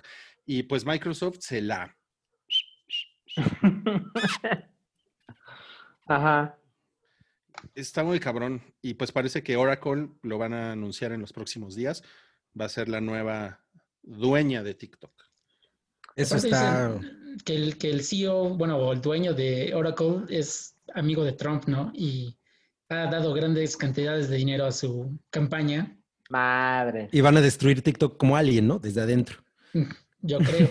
Pues a lo mejor, ¿no? Y a ver si no... Yo lo único que puedo decir es Oracle. No mames, ¿quién Oye, eres, bueno, pero es-? La, la nota al final es YouTube Shorts, que ahorita está en una fase beta, que fue lanzada in- en la India y tiene el mismo approach de TikTok, que pues que ahorita ya TikTok no tiene realmente, ya no ese es el approach principal, el, el asunto de las rolas. Eh, pero bueno, ellos están intentando hacerlo, eh, ahorita tienen un catálogo de 100.000 canciones y están trabajando con disqueras y artistas, etcétera, para poder eh, ampliar esto, ¿no? Pero obviamente una cosa que tiene YouTube, que probablemente no tenía TikTok al principio, o que más bien no tenía TikTok al principio, pues es el, el nivel de usuarios, ¿no? Que tienen dos billones de usuarios eh, mensualmente y ellos obviamente van a tratar de, de impulsar esto de, por, por, todos lados. Y yo nada más tengo una cosa que decir. Eh, YouTube Red. No, Google Oh. Plus. Los círculos, sí. ¿no? Sí. O sea, no, Yo- no, no, no son experimentos a los que les haya ido chingón. No. Yo, yo creo que Oracle no le va a intentar mover mucho a TikTok, pero respecto a lo de YouTube, la verdad es que la gente no ve así a YouTube. O sea, cuando intentaron hacerlo como es una red social, no es cierto. O sea, es una cosa donde mucha gente lo ve y ni siquiera está, ni siquiera hizo login, ¿no? O sea, mucha gente no tiene su historial de YouTube. Y, y pues la gente, o sea, yo creo que, bueno, Cabri y yo vemos bastante YouTube. No sé ustedes dos, pero, pero hay mucha gente que... Mucho. veo YouTube cuando, cuando hay un video de Luis Miguel, ¿no? Y ya, o sea, cuando ve así una cosa que pasó, que lo- literal lo buscan. Lo que pasó, pasó. Por cierto, ¿puedo, ¿puedo contarles algo? Hoy, hoy, le, hoy, hoy le mandé un voice note a una chica cantándole la incondicional de Luis Por Miguel. WhatsApp. No, Se lo mandé Necesi- por Telegram. Uh, Sí, se lo mandé por Telegram. Y, y me dijo, eh, ¿qué pedo con tu canción? Ah, mira, me nos preguntaron cuánto es dos billones. Eh, pues dos mil millones, ¿no? No, dos, dos billones en español son dos trillones. O sea, dos billones en inglés son dos trillones en español. ah, en- sí. y dos, billones en- billones, ah, dos billones, no, dos, dos billones en inglés son dos mil millones en O sea, español. ajá, dos mil millones. Sí. Ajá, y, do- y, dos, y dos billones en español son dos trillones en inglés. Exacto, sí, está bien. Yo sí le voy a entender a Tenet, putos. Me la pelan, a mí me la pelan, güey, me la pelan. Dice aquí Bernardo Salchi criticando a YouTube en YouTube. Es como escena de cine turco que tanto le gusta. No mames. Solo, solo la plataforma funciona poca madre para lo que hace, pero no es una red social. Sí, no. Dice Jesús, para una, eh, aquí en el superchat, para un 6 de ultritas. Muchas gracias. Un saludo a la mamá de Ruiz. A ver, ven, te, te estamos saludando. Ven, ven, ven. Neta. Wow. Sí, muy bien. Sí. Muchas gracias, Jesús. Y dice, ¿cuánto por una cabriberita? Si ya hay pan de muerto, ya puede haber cabriberita. Órale. Eh, ¿Quién dijo? Jesús. Jesús de Montreal. No mames, Jesús de Montreal es una gran película. Eh, Jesús estaba la muerte diciendo, tú moriste en la cruz, pero no sabía que la 4T fue la que te mandó hasta Santa Cruz. Está bien pende- Estuvo bien pendeja mi cabriberita, ¿no? Deja, deja, deja de pensar en una... No, no, creo que no estoy en el momento. Qué pendejo, sí. Bueno, vamos a pasar a algo todavía más pendejo que la cabriberita de Cabri, que es la última estupidez de Kanye West.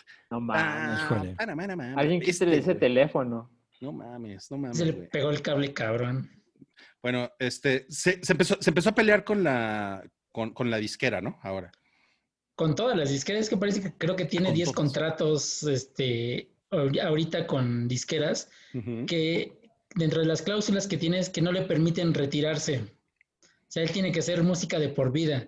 Entonces, por eso se llama a sí mismo un mártir, un- que es una, una especie de esclavismo lo que está viviendo. Wow, wow, wow, wow. Y aparte porque es negro, ¿no? Aparte. Entonces, sí, de ahí, de ahí se agarra. No, pues miren, les vamos a enseñar un tweet bien padre. No mames. Aparte esos pinches crocs culeros que pone.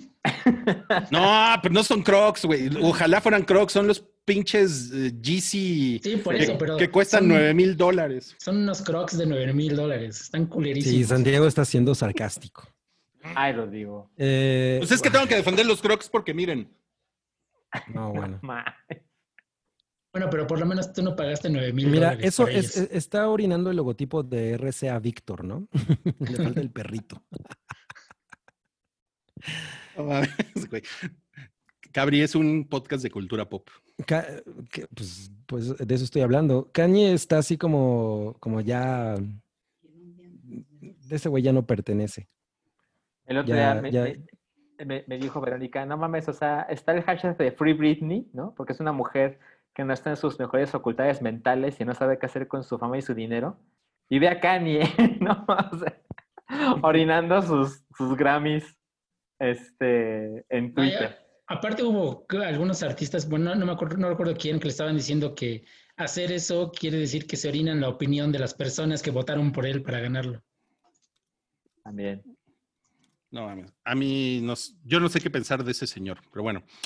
Em, Puedes quedarte en la mansión de El Príncipe del Rap. No mames, me encanta que sea el Príncipe del Rap. Por 30 dolarito la noche. Eh, cortesía de Airbnb y de Will Smith, porque están celebrando el 30 aniversario de The Fresh Prince of Bel Air.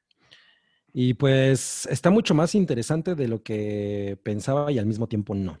Porque pues de entrada la, la propiedad pues es únicamente la fachada externa, porque pues todo lo que se filmó es, eran sets. Son sets.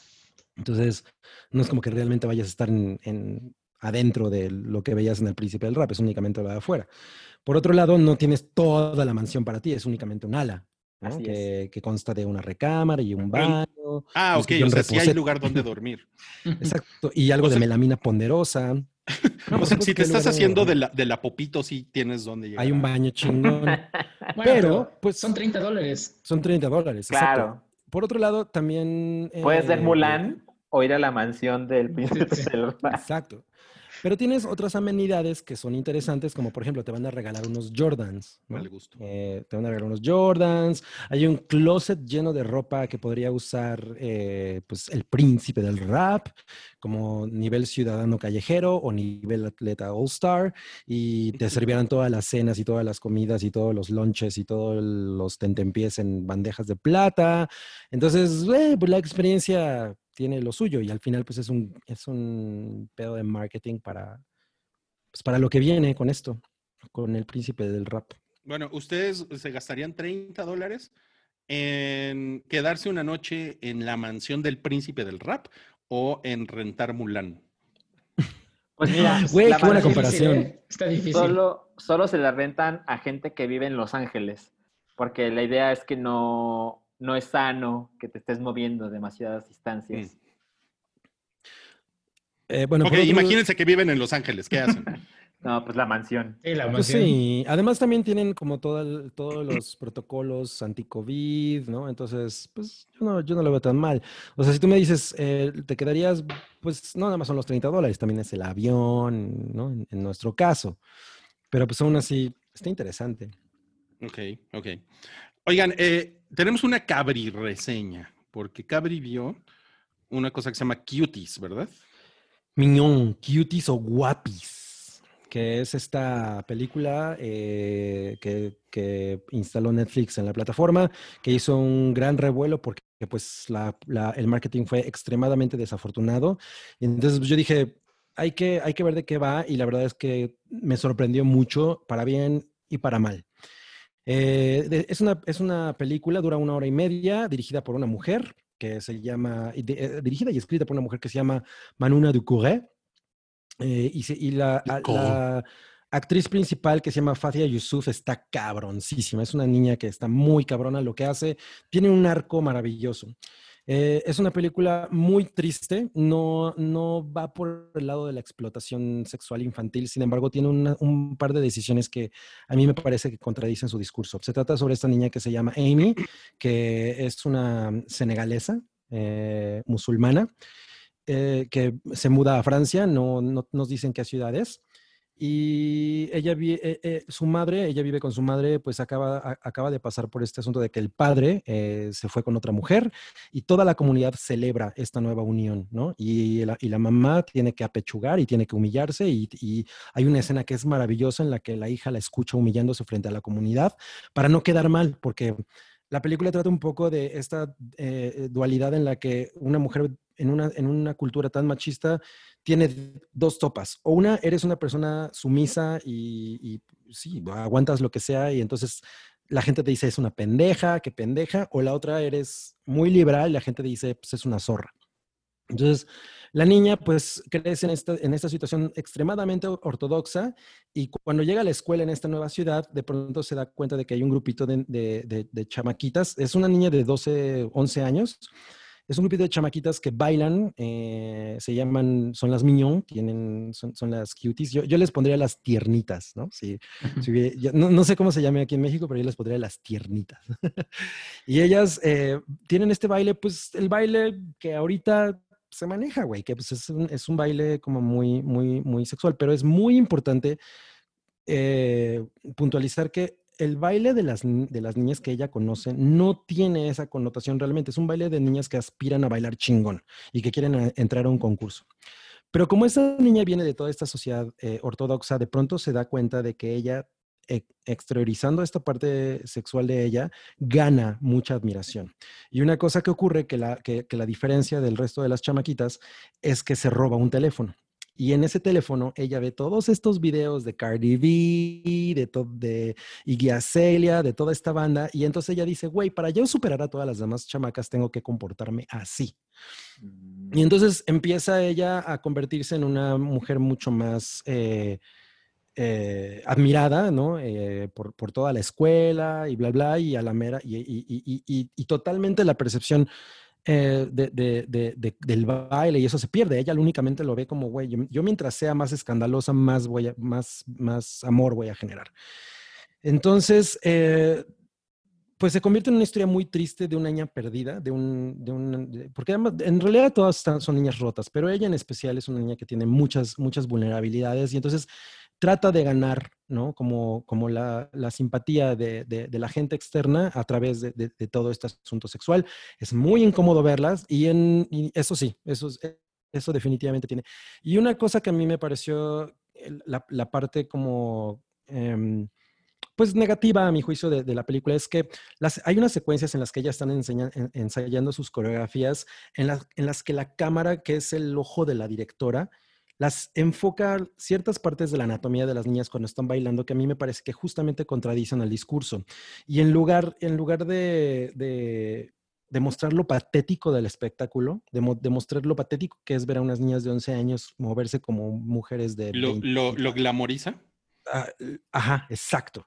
Yo le comentaba a Choco Miau que yo hubiera preferido que ella, eh, porque ellas todo el tiempo obviamente se están grabando a través del teléfono, entonces yo hubiera preferido que la cámara grabara el teléfono, o sea, tú ves la, la, la cámara y ves las coreografías a través del teléfono y en realidad estás viendo lo que ellas están viendo de sí mismas, pero hay estos momentos que se sienten como de video- videoclip de cámara lenta, de, de los traseros, de niñas de 11 años.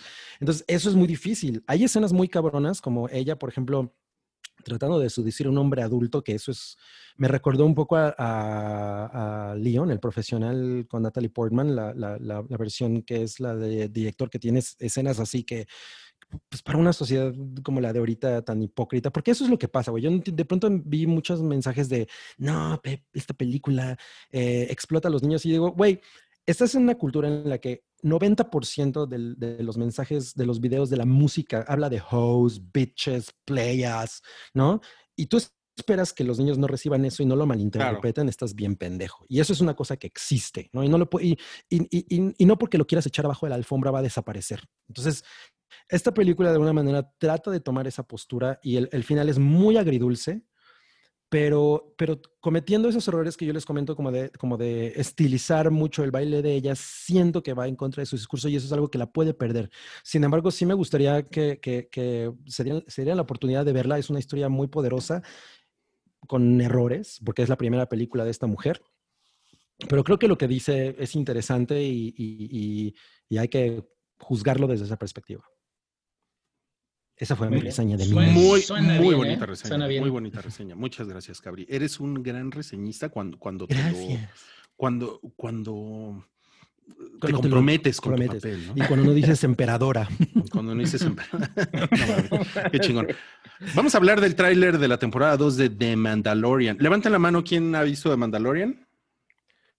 Yo vi los primeros cuatro episodios de la primera temporada. Ya saben que no es una cosa que me guste, pero entiendo perfectamente la pil. Yo, yo, yo no me casé con, con esa serie porque siento Odias a que Baby Yoda. depende- Dilo. dilo, no, no, no dilo. lo odio, pero siento que depende mucho de eso y me parece que no hay un solo episodio que diga algo como, emo- como emotivo, ¿sabes? Siento que es una cosa más de estilo y, y no, es, no es que eso esté mal, pero yo estoy esperando otra cosa.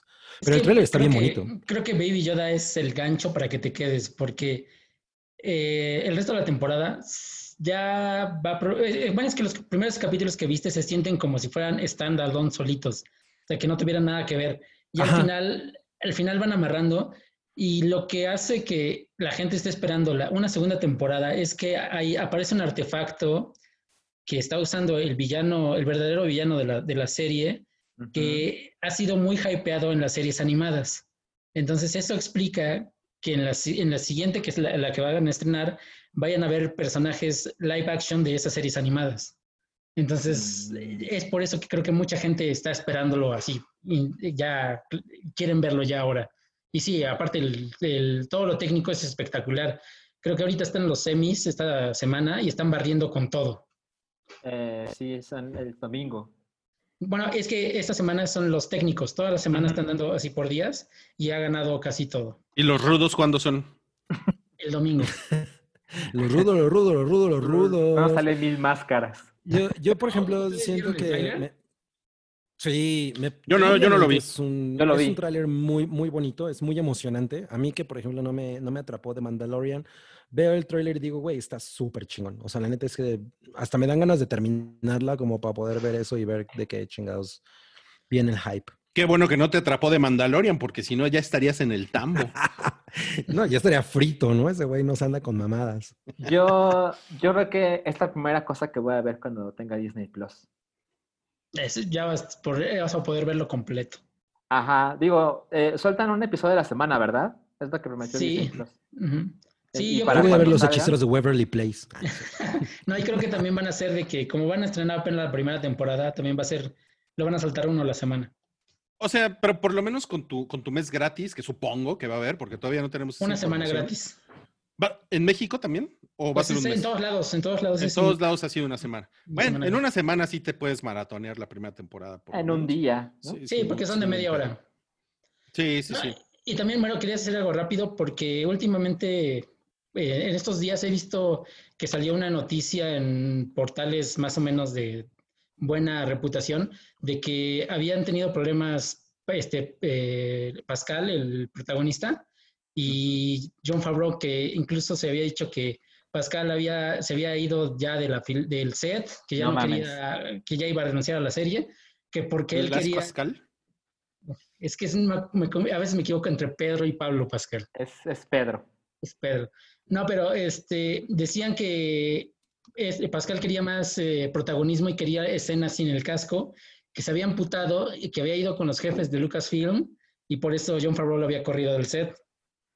No mames. Yo vi el video cuando Pedro Pascal es invitado para hacer de Mandal para hacer de Mandalorian, él no sabía qué personaje. Y no mames, no creo que alguien así la arme de pedo Sí, no. por esto. Y aparte, me puse a investigar la fuente de esta este, noticia. Ahí está Pascal. Blas Pascal. Blas, no ese es. Blas Pascal. Y la fuente de esta noticia es una, una, este, una señora que se llama Grace Randolph, que no le crean nada lo que vean que diga ella, porque ella ha salido este, peleada con directores de DC y de Marvel por todas las noticias que da. Incluso hay tweets de, este, de esta Katy Young, se llama la de eh, Birds of Prey, que dice que Ah. ella es una escoria para el periodismo Ándale. este, directamente entre ellas en un intercambio que tienen. Así que si ven esas noticias, no le hagan mucha atención porque no son, no son reales. Oye, se, se me hace que mi mamá conoce a Blas Pascal porque puso, cuando lo vio, dijo, ay, mira, como que fueron juntos en la, en la secundaria o algo. No, no mames. Bueno, mira, no mejor es un sabía, que, maestro. no sabía que me saliste tan afrancesada, mamá. Oigan, bueno, Cloud pregunta que si alguien se sacó algo en la lotería del avión. Yo no. Yo no yo compré mi cachito. yo no A mí compré. nada más me gustaría ganarme ese avión para que me sirvan mi lonchito de un bollito, pollito con pasta. No mames. Y, no, y, nos, y nos pregunta, y también sí, un, un Rodri Minuto de deben ver esta película porque sale tal actriz desnuda y se ve bien chingona. No. Miren, Phoebe Cates, La ¿no? fama que te has creado. no, ¿saben qué? Hay, un, hay una película que sí puedo recomendar por un desnudo, por una escena, es una escena muy erótica. Eh, La película se llama Storytelling, es de, es de Todd Solondz. Todd Solondz es La película se llama El Instagram de Chris Evans. El, el biopic de Fegal Bao. Em, no, no, no, es una película de Todd Solondz que se llama Storytelling, que yo amo, a- aparte amo el soundtrack, que es de Belly Sebastian. Y Mm, este, Qué, y qué sale, raro, qué raro iris, cabrón.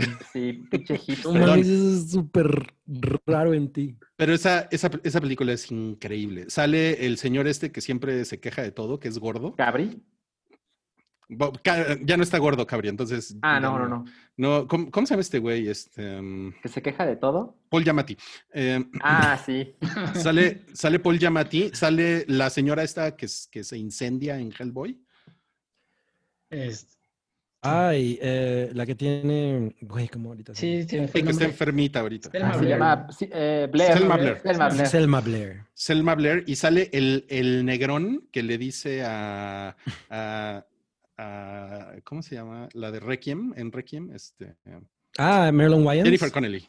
Jennifer Connelly. Es Marilyn Wayans, ¿no? El negrón. ¿no? El- es Mar- Mar- Marlon Mar- Wayans, se llama, ajá, Mar- que el güey, Marlon el se saca la de Chris Evans y le, y le dice, no lo, no lo, no lo No, saqué este no es más". ese güey, ese güey no es Marlon es Wayans. otro.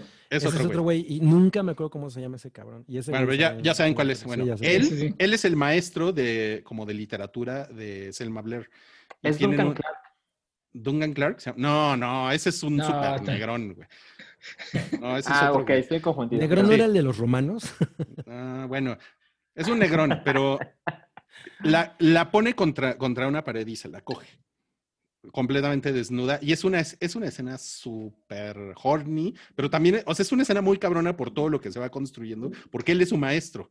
Y, y, y, él- y- y aparte, él la obliga a, a- a decirle, cógeme, hombre negro, ¿no?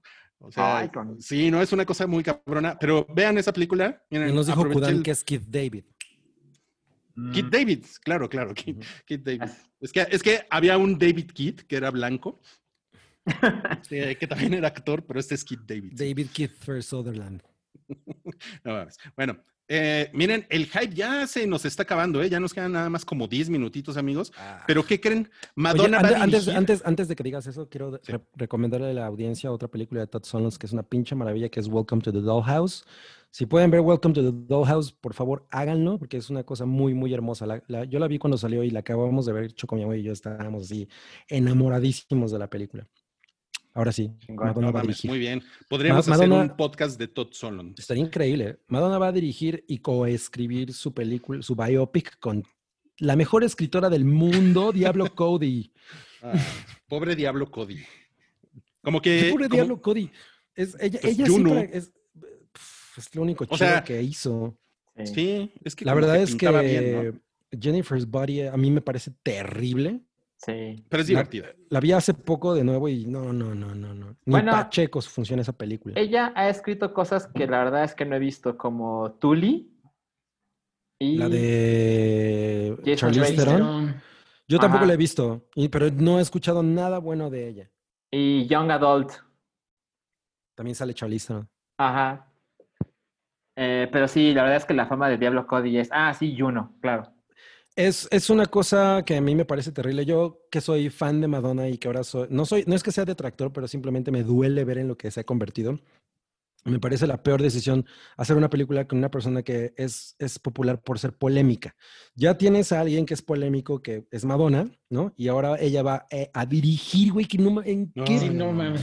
Nunca, nunca, nunca nada de lo que ha hecho en cine, ni siquiera Evita, está medianamente cerca de ser decente, ¿no? No, Sí. nada, ni... Como no, desesperadamente No buscando mames, a es terrible, nada más porque se ve guapísima, pero no mames. es La madre terrible. esa que hizo con Guy Ritchie, no mames, qué Eh, estupidez. Cast, Castaway, ¿o cómo se llama? Castaway, no mames. ¿Se llama Castaway? Sí, Castaway. No, no, no, esa es la de Tom Hanks. Esta se llama algo como similar.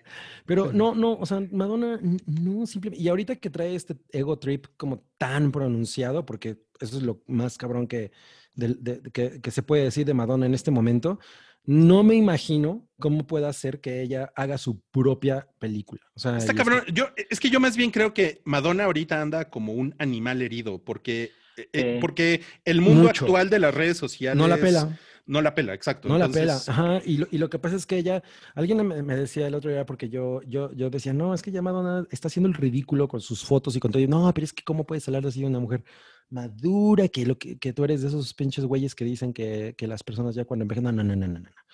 Hay una manera muy, muy em, interesante de hacer las cosas que tú puedes seguir eh, eh, mostrando esta parte sexual y polémica y lo que eso es innegable, ¿no? Puedes seguir haciéndolo a la edad que sea, pero ella lo hace de una manera adolescente. O sea, es como si ella no hubiera aprendido nada de todo este tiempo que lleva viva y que lleva siendo una entertainer tan, tan poderosa. Y de Sí. pronto puf, todo eso se fue a la chingada y, y- y como que parece que lo que está tratando de hacer es es atrapar el autobús, cosa que ella antes iba adelante del autobús, ¿no? O sea, ella le iba marcando el paso, ahora ya no pasa eso. Y, tú- y hace el ridículo, o sea, lo que hizo con Jimmy Fallon, porque se puso como a rapear y... Y dices, güey, ya no, es, ya no necesitas comprobarle a nadie nada, ya eh, eh, muéstrate como, una, como la mujer que eres, una mujer entera.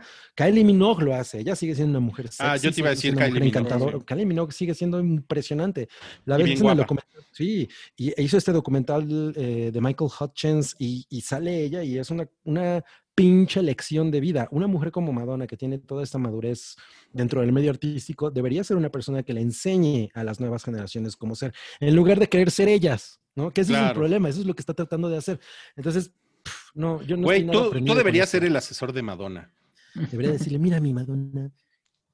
Yo le recomendaría que orine sus Grammys, ¿no? Para llamar la atención. El, chisguete de Madonna, así. No, sí, es que, es que ella no, no es capaz de, de distinguir eh, sus, sus límites, ¿no? O sea, entiendo que quiera ser parte de la producción de su biopic, pero pues no mames, no diriges, no escribes, no produces, no nada. No, no, y, está comprobado que nada de, ninguna vez que has intentado hacer eso funciona. ¿Por qué chingados insistes? Más bien, quédate en la parte que tú, que tú sabes de, ok, yo tengo mi historia, ya la conozco perfectamente, me voy a juntar con asesores, ¿no? Eh, narrativos, que, que- que me saquen de este pinche bache en el que estoy, porque la neta es que esa mujer está en un bache terrible. A mí me da una pena muy cabrona, güey. Escucho los discos de Madonna de los 80 y los 90 y güey, esta mujer estaba muy avanzada y ahorita la neta es que es como, qué pena, güey, ¿no? O sea, Sí, la verdad es que sí está cabrón. Oye, por ahí pidieron un santiminuto también. el Mira, sentimiento. Nada más les quiero recomendar dos cosas rápido. Una es este, en Amazon Prime está una serie que se llama Superstore. Es una, una comedia, este, una sitcom de, de un lugar de trabajo, así como de office, pero está en un Walmart. Está muy cagada, eh, es bastante ligerita ahorita para tiempos de la pandemia, si quieren distraerse. Y eh, trata acerca de un grupo, ya saben, diverso de personajes, pero tratan temas como la inmigración, este, la pobreza, eh, los viejitos que la viven en los centros comerciales, ¿no? porque no tienen dónde vivir. O sea, eh, es, tratan temas bastante importantes con un toque muy ligero. Véanla, hay cuatro temporadas ahí. en ¿Cómo dices que se llama? Superstore. Superstore. Superstore, Sí, Muy bien. como Superstar, una- pero Superstore. Una recomendación rápida, vean el canal de Girlfriend Reviews en YouTube. Eh, lo empecé a ver ahorita, está muy cagado, son re- este, reviews de videojuegos, pero desde el punto de vista de la novia que está viendo cómo juega el novio, cómo se desespera, cómo mienta madres, y son Sí. videos de 5 de cinco a 10 minutos y están bien cagados. Es como la otra cara de The Angry Video Game Nerd, ¿no? Sí, acá echan puro buena onda, está chingón. Sí, está chingón. Pues vamos a pasar al siguiente tema, que es. ¿Qué pasó con el. PlayStation 5? Uh, yo Hubo a- muchos avisos. Le voy a hacer una, una escala técnica. Ok. Muy bien, muy bien. Este, bueno, el día de ayer fue el PlayStation 5 Showcase. Y lo que todo el mundo esperaba es, sí, sí, sí, ajá, ¿cuánto y dónde? ¿no? ¿Y a qué, y, y- y qué fecha? Este, la consola saldrá sorprendentemente el 12 de noviembre en Estados Unidos, Japón, Corea, no sé si se me olvida un país por ahí, y México. Australia, Y- creo, no también. No mames, ¿México Canadá. también? Ajá, y vi un que somos decía, primer mundo. Así se siente el primer mundo. Ahora, eh, la verdad es que me parece evidente que eso tiene que ver con razones geográficas, ¿no? Eh, digamos que pues eh, América No del. Norte es así como que facilita las cosas para México y, y esa es la, la explicación. El precio es eh, la versión, digamos, completa que tiene capacidad para leer discos, cuesta 500 dólares y la versión 100% digital, que tiene las mismas, eh, eh, digamos, características, pero no lee discos, cuesta 100 dólares menos. Cuesta O sea, la 400. única diferencia es que no tiene el, el lector óptico. Es la única diferencia ah, comparándolo con el Xbox Series X y el Series S, que no es la misma cosa. El Series S es menos poderoso que, que la otra versión y además es 100% digital. Se y supone, le que, permite costar 300 dólares. Se supone que el Series X es, el más, es la más poderosa ahorita, ¿no? Es más poderosa que el PlayStation 5, ¿no? Se supone. Por poco, ¿no? No mucho. Mira, son unas cosas que la verdad yo prefiero no meterme mucho, eh, porque la gente empieza a decir, no, es que los teraflops no son, o sea, una consola de 10 teraflops Eres un perdedor. más poderosa que una de 8, porque la arquitectura y no es mi tema, es un poco de lo que he investigado y, y por eso incluso hay, hay gente que dice que el Series S, que tiene 4 teraflops, será más poderoso que el Xbox One X, que tiene 6. No es mi tema, prefiero no meterme demasiado. Claro, pero, claro. pero parece que el mundo está de acuerdo que el Series X es más poderoso, pero el PlayStation 5 ofrece un disco duro de mayor velocidad, lo cual hace que sean posibles las cosas que vimos como en Ratchet and Clank, que sí es como, no mames, esto es la nueva generación, ¿no? Ahora salió un teaser de God of War. Que Salió ¿Gears of. War? ¿Mm? ¿De Gears of War? No, no, esa, es- esa a nadie le importa. Solo, ya, ya no ha tenido efecto, pero Solo bueno, los señores este, chaborrucos como tú. Para cerrar el evento, eh, Sony eh, mostró el logo de God of War y, y tiene, aparecen estas runas, ¿no? Y ya, ya me puse a ver, un güey se puso a traducir y lo que dice es predecible, dice Ragnar. Ragnar. Ragnarok. Y, y tiene, eh, esta, esta figura tiene la, la cabeza de la serpiente, ¿la vieron? Sí. La serpiente de God of War. De Pero la, la, la, la figura es, es el Omega. 4. de- Es el Omega, exacto. ¿no? Que es como un, como un símbolo de, pues, de este pendejo, ¿no? De Kratos. Este pendejo, sí, De este, exacto. de este pendejo Y- supermamado que te mata de un puñetazo. Kratos Sí. tiene nombre de trailero. Es Kratos. Y Marcus Phoenix es un tipo súper elegante. ¿no? Marcos Phoenix, reggaetonero, güey. Seguro. Este, pero bueno, algunas de las cosas que mostraron, eh, Final Fantasy XVI, se ve bonito, eh, aunque lo que vimos es de PC, pero bueno, sabemos cómo funcionan estas cosas. Tampoco creo que esté tan diferente. Eh, hay una cosa que se llama PlayStation eh, Plus Collection, que me parece que es una gran idea. Si tú tienes PlayStation Plus y Play 5, puedes jugar, digamos que entre tu catálogo está los mejores juegos de PlayStation 4. Y gratis ya, ¿no? Ya sin Oye. ningún costo. Ajá, está por ejemplo God of War, está The Last of Us Remastered, está Bloodborne, Batman.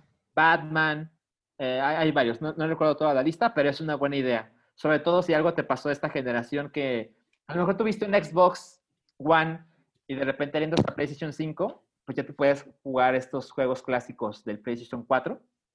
No mencionaron The Last of Us Parte 2, no me sorprenderá que lo saquen remasterizado para el PlayStation 5, vamos a ver, ¿no? Eh, también se mostró eh, el gameplay de Spider-Man Miles Morales, que es una de las razones para mí es la más grande para tener un PlayStation 5 lo antes posible. Pero, bueno, se ve hermoso, pero resulta que Spider-Man Miles Morales, que podría ser fácil el juego del año para Cabri. eh, Yo vi el trailer y me gustó mucho el look and feel, pero yo sigo insistiendo que para qué te dan un mundo al- abierto si no puedes hacer nada. Nada. Este, bueno, va a salir Y no te para- matas. Va a salir también para PlayStation 4. Sí, Y está es como, cabrón, ¿eh? no mames, de repente mucha gente puede esperar, me incluyo, puede esperar mucho más fácil para después, para comprar un PlayStation 5. Sí, mira, por ejemplo, yo estaba esperando ese y Horizon, este, la secuela, que también va a salir en PlayStation 4, entonces no hay razón para comprarme ahorita un Play 5 así de, de, de preventa, que ya se agotó. Ajá, exacto. Eh, es curioso, ¿no? Pero eso es importante. Los juegos de PlayStation 5 que va a presentar Sony, los first party, van a costar 70 dólares. También el control. Y Spider-Man Miles No mames, Morales eso sí va a doler. va a costar 50 dólares si lo compras, eh, creo que para ambas consolas. Pero en PlayStation 5 puedes comprar la Ultimate Edition que incluye Spider-Man, Marvel's Spider-Man remasterizado, más Miles Morales. Todo va a costar 70 dólares. Y sí, eh, hablando de- del precio de los juegos, la verdad, esto es como algo que mucha gente va a decir que estoy loco. A mí no me parece que esté mal. O sea, los juegos cuestan 60 dólares hace bastantes años.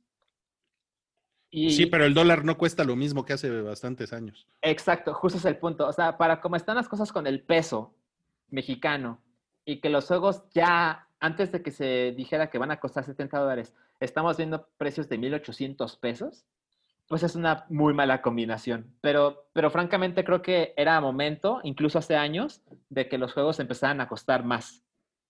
A ver cómo nos va con los precios en pesos. No, ¿no? pues a ver cómo nos va, Milik. Oye, ¿y qué te pareció el segundo tráiler de, de Village? Pues mira, yo me compré mi Play, mi Play 4 cuando Resident Evil 7. La verdad, me prendió más el primer trailer de Resident Evil 8. Pero pues Mm. por supuesto que quiero estar ahí, ¿no? Lo antes posible. Ese juego está anunciado para 2021. God of War está anunciado para 2021. Claro. Me parece que el PlayStation 5 suena poca madre a partir de 2021. Claro, claro, claro. Pero no culpo a alguien que la- ya se lo compró. Y como para la Navidad de 2021, ¿no? O sea, Puede ser, ¿eh? Puede Sí. ser. O sí, sea, sí, sí. Yo, yo, por ejemplo, sí tengo como un conflicto incluso moral de decir, no mames, 14 mil pesos por una cosa, así, por una Un- consola de videojuegos, ¿Tienes un conflicto moral con Miles Morales? con Miles Morales. Me sí. ganaste No, el chiste. Este, por supuesto que pues, la gente que ya se lo compró, pues chingón, bien por ellos. eh, pero a mí sí me cuesta como, no mames, es, es, es demasiado dinero por una, por una consola de videojuegos, ¿no? Por un pinche tengo- modem de Infinitum. Ajá, la verdad es que también me gustaría esperarme a, que exista un modelo que esté menos culero. Pero yo sé que es lo menos importante, ¿no? Pero, pero Uy, sí. pero sí le faltan como cinco años para eso. O sea, sí está cabrón. Porque sí va a existir, va a existir el PlayStation 5 eh, Eh, mini, ¿no? A. Pro de 200 dólares y que, y que va a estar presentable, güey. Pero este sí está bien culero. Bueno, sí, por ejemplo, el Play 4 y el Play 4 Pro no cambiaron tanto su diseño. Este, sí, ya sé que es una cosa como demasiado pedir, pero sobre todo es el precio. O sea, si cuesta 500 dólares, ok, me parece, de hecho es más barato que, que- que otras consolas que han salido. O sea, creo que un Play 1 que que costó 300 dólares cuando se lanzó, hoy costaría como 560 dólares, ¿no? Como para que se hagan una idea. Pero, pero no me gusta esto de pagar esos 4 mil pesos extra de los impuestos y demás. Como que mi manera de verlo es, ok, ok, pago 500 dólares eh, ya incluso en mi moneda. Mm. No, Esos 4 mil pesos sí siento que es como, ay, no me siento cómodo con Son, eso. son, para la, son para la 4T. Exacto, exacto. Incluso cuando compré mi Nintendo Switch, que costaba 8 mil pesos la consola cuando salió, dije, no, no me parece, o sea, no creo que sea justo. Eh, y busqué, me estudié un poquito y le encontré un precio mucho más razonable respecto a los dólares que cuesta. Oye, eh, Abraham Hernández me pregunta, Cabri, ¿qué harías con el dinerito que cuesta el PS5? Yo cerraría la calle y haría un, un fiestón de cumbia, Un cumbión loco. un cumbión loco. Oigan, ya nos vamos a despedir de este hype, pero antes nada más queremos platicarles que vimos esta película nueva. Eh, yo, yo la vi en Netflix, pero no sé si es una película original de Netflix, que, que se No. llama Alive. Alive, sí, eh, no, no, bueno, al principio dice, ¿no? Netflix presenta, o sea, es una película que empieza diciendo eso, probablemente ellos la compraron y le pusieron su sello, no sé. Ajá, es que luego es un poco truculento saber eso. Pero es una película de zombies coreana. Eh, lo- los coreanos sí le saben, ¿no? A los zombies. O sea, como, o sea, o sea, bueno, es, es más como de, como de, lo- lo estás diciendo por Kim Jong-il. e- es, es, es más como de, como de rabiosos, ¿no? O sea, Ajá, es más como 28 Days Later que como Dawn of the Dead. Ajá, y como Tren a Busan, porque es como el mismo tipo de zombie. Es el zombie que le, al que le dan calambres. Le dan calambres y en 12 segundos ya está corriendo para partirte la madre. Ajá, exacto. Eh, a mí me pareció muy divertida. No, definitivamente no me aburrí, pero por otro lado tampoco creo que, sea una cosa ni memorable, ni hay nada en ella que reinvente el, subgénero, porque los zombies son un subgénero del horror. Pero eh, yo lo, lo decía en función de, de Tren a Busan, que a mí me parece que, es una, que sí es una cosa que de alguna manera reinventó el género del zombie eh, al hacerla principalmente una película de drama. Y o sea, que no es que no haya habido antes películas de drama con esas características, pero, pero finalmente había, había pasado mucho tiempo en, el que, en, la, en la que esa no era la parte más importante. Esta es una película straightforward de zombies, ¿no? Y Sí. no se, no se detiene mucho a pensar si puede hacer más, si puede reinventar el género, nada, simplemente es una cosa muy divertida, muy entretenida de, de, de estos criaturas. Y son, son uno, son, es un güey, básicamente, que se queda encerrado en su departamento mientras Seúl empieza a valer verga por los zombies, ¿no?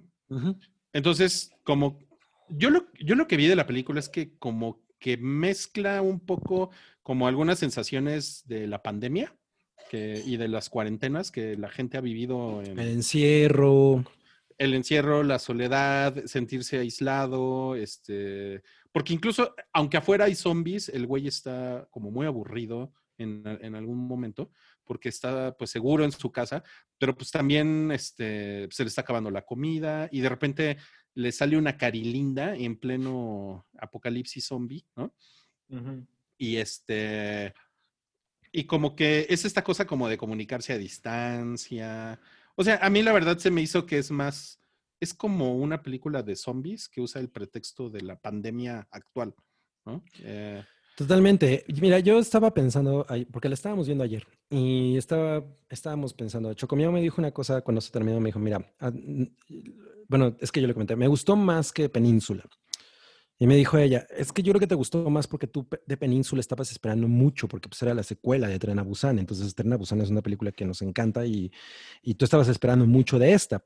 Digo de esa, pero en- de esta no estabas esper- esperando absolutamente nada y eso hizo que fuera mucho más aceptada. Pero también me, me imaginaba, bueno, yo, güey, ya soy un cabrón que... pues,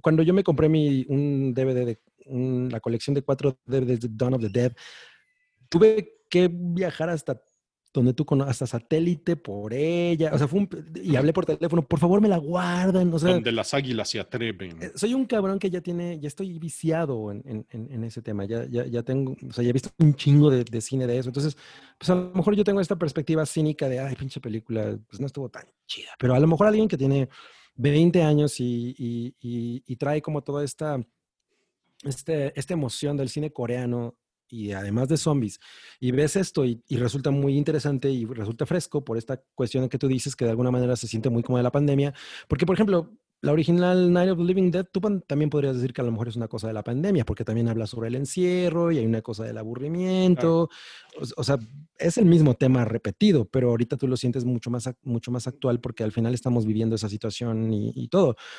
Entonces, a mí medio me molesta ser un poco cínico con ella y como, como pues, desecharla como algo que Claro. no me parece que aporte nada, pero por otro lado, pues, es, es, es- es muy eh, precisa en lo que se propone, es una película divertida de acción y con zombies, no salen tantos zombies, la verdad.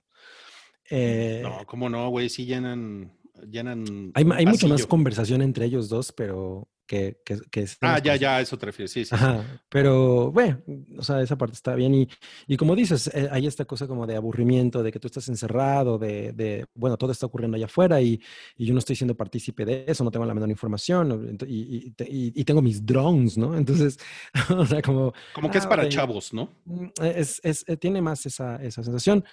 Divertida sí es. Divertida sí Pero es. pinches, pinches coreanos, está muy cabrón cómo mueven la cámara, ¿no? O sea, So, en eso son muy buenos. Esos güeyes tienen, No tienen una, un- una manera muy, muy dinámica de, de- de hacer las cosas.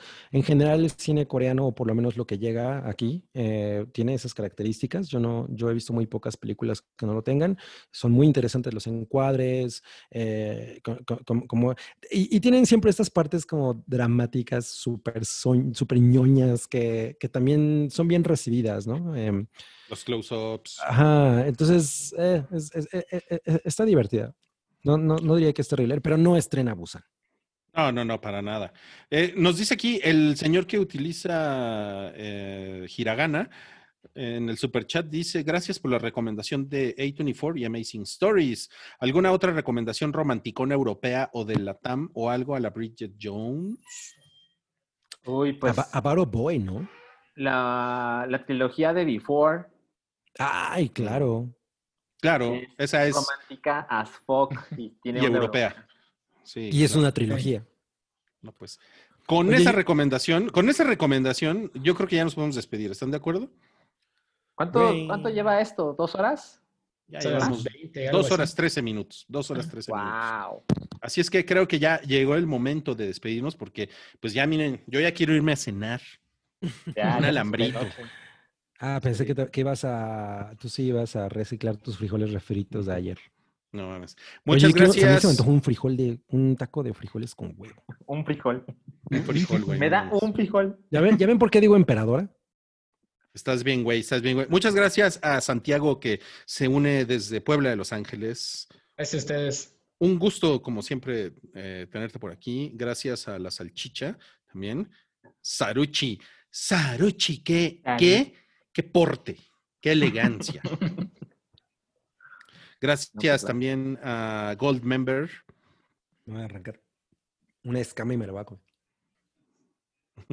Sí, eh, tenemos que decirles que si, si- si les gustó el video, pues denle like y también se Si lo les pueden gustó el recomendar. video. Es un video. Es Sí, un sí, video de dos sí, horas sí. y 14 Me minutos. gustó, me gustó la, la descripción. Si les gustó el video, denle like. Somos youtubers, amigos. ¿Qué les Si llegaron hasta Exactamente. aquí, digan, Si llegaron hasta aquí, hagan esto. Mándanos la señal. eso, los que nos escuchan en Spotify no, no entendieron eso. Eh, y también se lo pueden recomendar a alguien, ¿no? A un amigo. Y pues mm, visítenos por ahí en el hype.com y en twitter.com. Contagien a otras personas del amor por el hype. Sí, gracias. Si fueran Yo- zombies, muérdanlos. Yo fui close to you esta emisión. Y nos vemos la próxima semana, amigos. Cuídense. Adiós.